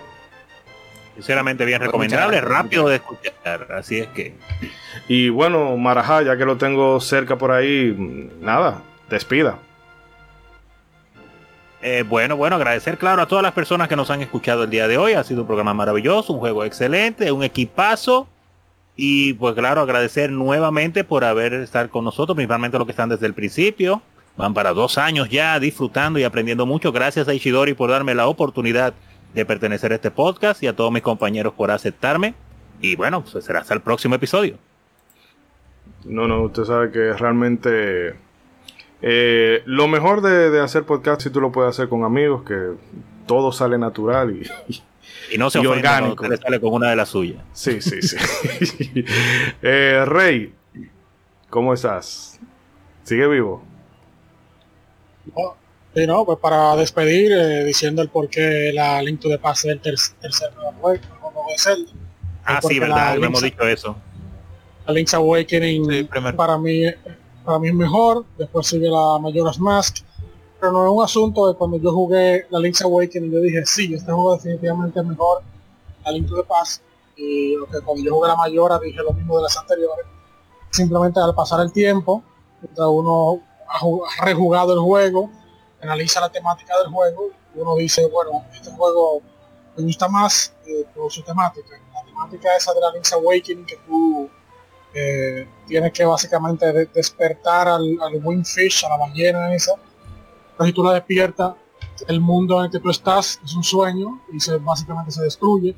La música de ese juego es increíble, a pesar de que eso es un juego de Game Boy, que tiene nada más como dos canales de sonido y, suena hasta inferior a un juego de Nintendo. De NES eh, la música se juega increíble, la balada del Windfish, la música de Tal Tal son uno de los de las mejores músicas jamás hechas de Zelda. eh, en su versión original de Game Boy, aún así. En la Mayor Max también por lo, por lo mismo, la historia oscura que tiene, los side quests, eh, ese side quest de Anjui Café que uno, que básicamente uno lo resuelve en el tercer día, justamente antes de que el mundo se destruya. Eh, por, más que me gusta la celda, la Link de Paz, por más que yo la he jugado, eh, eso que yo sentí con Mayoras más y Link's Awakening no me lo hizo sentir, no me lo hizo sentir ese juego. Me hizo sentir otras cosas, pero no tanto como juego. por eso yo la pongo en, tercer lugar. Pero de nuevo, un caso de los tres son, los tres son juegos billonarios. No importa en el lugar que están, son billonarios. Sí, pero y también hay que tomar en cuenta un elemento de que tanto en, en Link's Awakening como en el Majora Mask la historia está como un poquito mejor planteada y quieras que no, ese, ese lograr conectar emocionalmente con los personajes le agrega mucho a una experiencia. Definitivamente. Eh, eh, recuérdeme que se me estaba pasando, ya que estamos hablando de eso, de los top 3 que mencionó Rey ahora. Eh, en Eco, eh, ¿cuál era el, top 4 suyo? Yo pongo primero la Karen of Time, luego el Majora's Mask y luego el Link's Awakening. Exacto, y, exacto. Y luego por ahí... Bueno, sí, supongo que pondría el... Es que el Breath of the Wild también. bueno, dando una oportunidad de redención.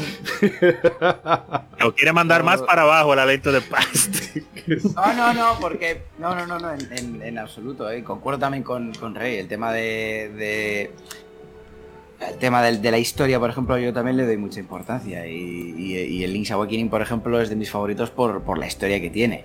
Y por ese búho. Es que ese búho, cuando te viene con esa música tan misteriosa, es que me cago encima. O sea, es de, de lo mejor que, que, tiene, tiene la saga. El, el, 8 bits. El búho, el búho sabe, sí, encima con, con tan pocos recursos. O sea, yo el Link to the Past lo pondría al cuarto o, o, el quinto igual. Pero bueno, sí, sí. A ver, lo que no quita que sea un jugazo, pero ya lo que, lo, que hemos comentado, no me voy a repetir. Los grandes, claro, claro. Sí, sí, sí, sí. Ishidori, Ishidori, no por curiosidad, ¿cuál es que usted considera que, que es el mejor? Eh, usted, usted quiere ponerlo muy interesante esto. no, no, no. Yo para. Eh, a mí ese. Ese ser, mi top sería como un poquito básico en ese sentido. Sería eh, el A Link to the Past, Ocarina ah. y el Twilight. Eh, yo soy como muy. Oh, el Twilight. sí, sí me. O sea, por el personaje de Midna a mí me, me gustó mucho realmente. Y como sale al final, eso es waifu material, así que.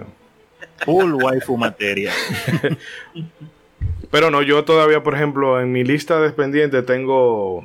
Eh, tengo el Mayoras y tengo el Wind Waker. Increíblemente jugué el Phantom Hour, pero no, no el Wind Waker en su momento. Y tengo el Wii U por ahí, pero no sé por qué. Por vacancia no me he puesto con él. Eh, tienes, tienes, que ponerte con. O con el, con el Mayoras. Con el Mayoras tienes que ponerte, joder. Dar una oportunidad. Sí, no, lo que pasa es que en esa época de Mayora yo estaba siendo feliz con mi PlayStation y bueno, eh, no tenía nada que mirar en la acera de enfrente. El caso es que César, despide. Como no, pues eh, un placer poder tener la oportunidad de hablar de este juegazo que prácticamente es una columna vertebral, como lo habíamos mencionado, es una columna vertebral en la saga. Fue lo que marcó la tendencia de muchas cosas que, hoy en día, si no viene en un Zelda, casi creo que es un sacrilegio. Eh, la verdad es que es un juego que gráficamente, en efectos de sonido, en música, este, aún en la, en la historia que se imprimió en ese juego es, es, algo increíble y que a mí siempre me da mucho, mucho gusto volver a visitar este, cada que puedo. Lo disfruto muchísimo. Este, como dije, es uno de los celdas que más veces me he terminado y de los que más disfruto acabarme. Entonces la verdad es que es un placer el poder eh, hablar aquí con, todo el equipo. Este, y obviamente también es un gran placer por fin, por fin coincidir con, el señor Yaya, este que, pues digo, de, desde, desde que empecé en esta, en esta onda de, con el equipo de modo 7, pues para mí era un sueño el poder el coincidir con él y hoy por fin lo tacho. Digo, él, él sabe cuánto eh, admiro su proyecto, que desde el principio ahí estoy este, apoyándolo en, todo lo que, en todo lo que pueda. Este, él sabe que, yo lo quiero mucho, que yo lo admiro bastante, que yo lo aprecio un montón. Entonces el poder coincidir al fin aquí en este programa con este juegazo, la verdad es que es, es algo que, que, yo voy a atesorar siempre y que pues obviamente muchas gracias por, por darte la vuelta para acá, para allá y por compartir todas esas experiencias con nosotros. Este, y por aguantar un podcast tan largo como este. Porque y por aguantar un podcast tan largo como este, sobre todo. Te, te, va a llegar el certificado en unos días este, del premio. Este, Oye, pues, y, De 6 a 8 semanas te llega. Joder, que, que, que, que muchas gracias por, por, las palabras. Pero bueno, que, que, que, o sea, te quiero decir que la gente no crea que es la primera vez que hablamos, que, que todos los oyentes que sepan que César, que César, tiene mi número de teléfono y hablamos un montón por WhatsApp y nos enviamos audios ¡Oh! y, y, y, conocemos nuestra vida y nos mandamos fotos y demás, ¿eh? o sea, que, que, ah, no que, que, estás hablando, que estás hablando y parece que no nos y, no, no, o sea, que hablamos un montón. son hermanitos, son hermanitos. Eh, no, no, te felicito, te felicito el día de tu cumpleaños porque es el mismo día que cumpleaños mi mujer, o sea, que a ver, que realmente ah, bueno. Que, ah, nos Conocemos, que nos conocemos mucho y bien, o sea que a ver. No, no, pero, o sea, digo, eh, ah, o sea, obviamente esa parte se agradece, pero la parte en la que digo, o sea, de cuando yo te conocí, la parte profesional es, es, la que yo no voy a dejar de admirar este por ninguna circunstancia. y la verdad es que se, se, agradece mucho, amigo. Y pues obviamente, eh, coincidiendo con el aniversario del, del programa, este Digo, yo llegué un poquito de meses después acá, pero la verdad es que este, en este segundo año de, de modo 7 ha sido un, un, gran placer y un gran privilegio el, el, poder este el poder entrar y ser parte de este equipo, el que me pudieran dar la oportunidad de pues también hablar de los juegos que a mí me encantan, de documentarme de los juegos con los que no estoy tan familiarizado. Este, igualmente saben que a cada uno de ustedes este, yo los estimo mucho, los quiero mucho, este, eh, yo me siento privilegiado de, aprender de cada uno de ustedes. Digo, en serio, yo no exagero cuando les digo que yo tengo una libreta aquí al, lado cada que grabamos y cosa que ustedes dicen, cosa que yo apunto. Entonces, para mí es un gran privilegio pertenecer al Modo 7 Podcast y pues esperamos que sean muchos años más del proyecto y que estemos muchos años más por acá. Yo debo de hacer eso también. Yo dije que lo iba a hacer, de juntar cosas y lo que hago es... Beso, beso, grupal, beso, grupal. Mm, mm, mm. No, eso vamos a dejarlo para el modo 7 After Dark, que eso es solamente ya para la gente que saca la, la, tarjeta premium. Ver, sí. oh, oh, eso, oh. Va para, eso va para el OnlyFans. Sí. El OnlyFans. eh, barba con barba. Bragging, eh, ¿no? Para que te pida. Sí, lo dicho, este juego, ya dije, mi favorito de Zelda, es un pilar tanto de la saga como de muchos otros juegos en general. Eh, esa música que siempre se me quedó en la cabeza, el juego que hace eso conmigo, incluso si el juego quizás no sea tan bueno, es uno que se me queda en la memoria siempre. Y también decir que por lo, lo del aniversario, yo, yo soy el más joven aquí tanto por edad como miembro aquí. Lo de la edad no era necesario que tú lo sacaras a flote. Explícame. bueno, el punto es que ha sido casi no lo, ustedes no lo conocían de nada antes de entrar aquí, así que y ha sido han sido muy cálidos conmigo. Solo agradezco mucho y, me siento privilegiado al participar aquí porque bueno, me encanta el tema y, de por sí ustedes tienen un ambiente muy muy familiar. Y nada, eh, vamos a prepararnos para el próximo episodio.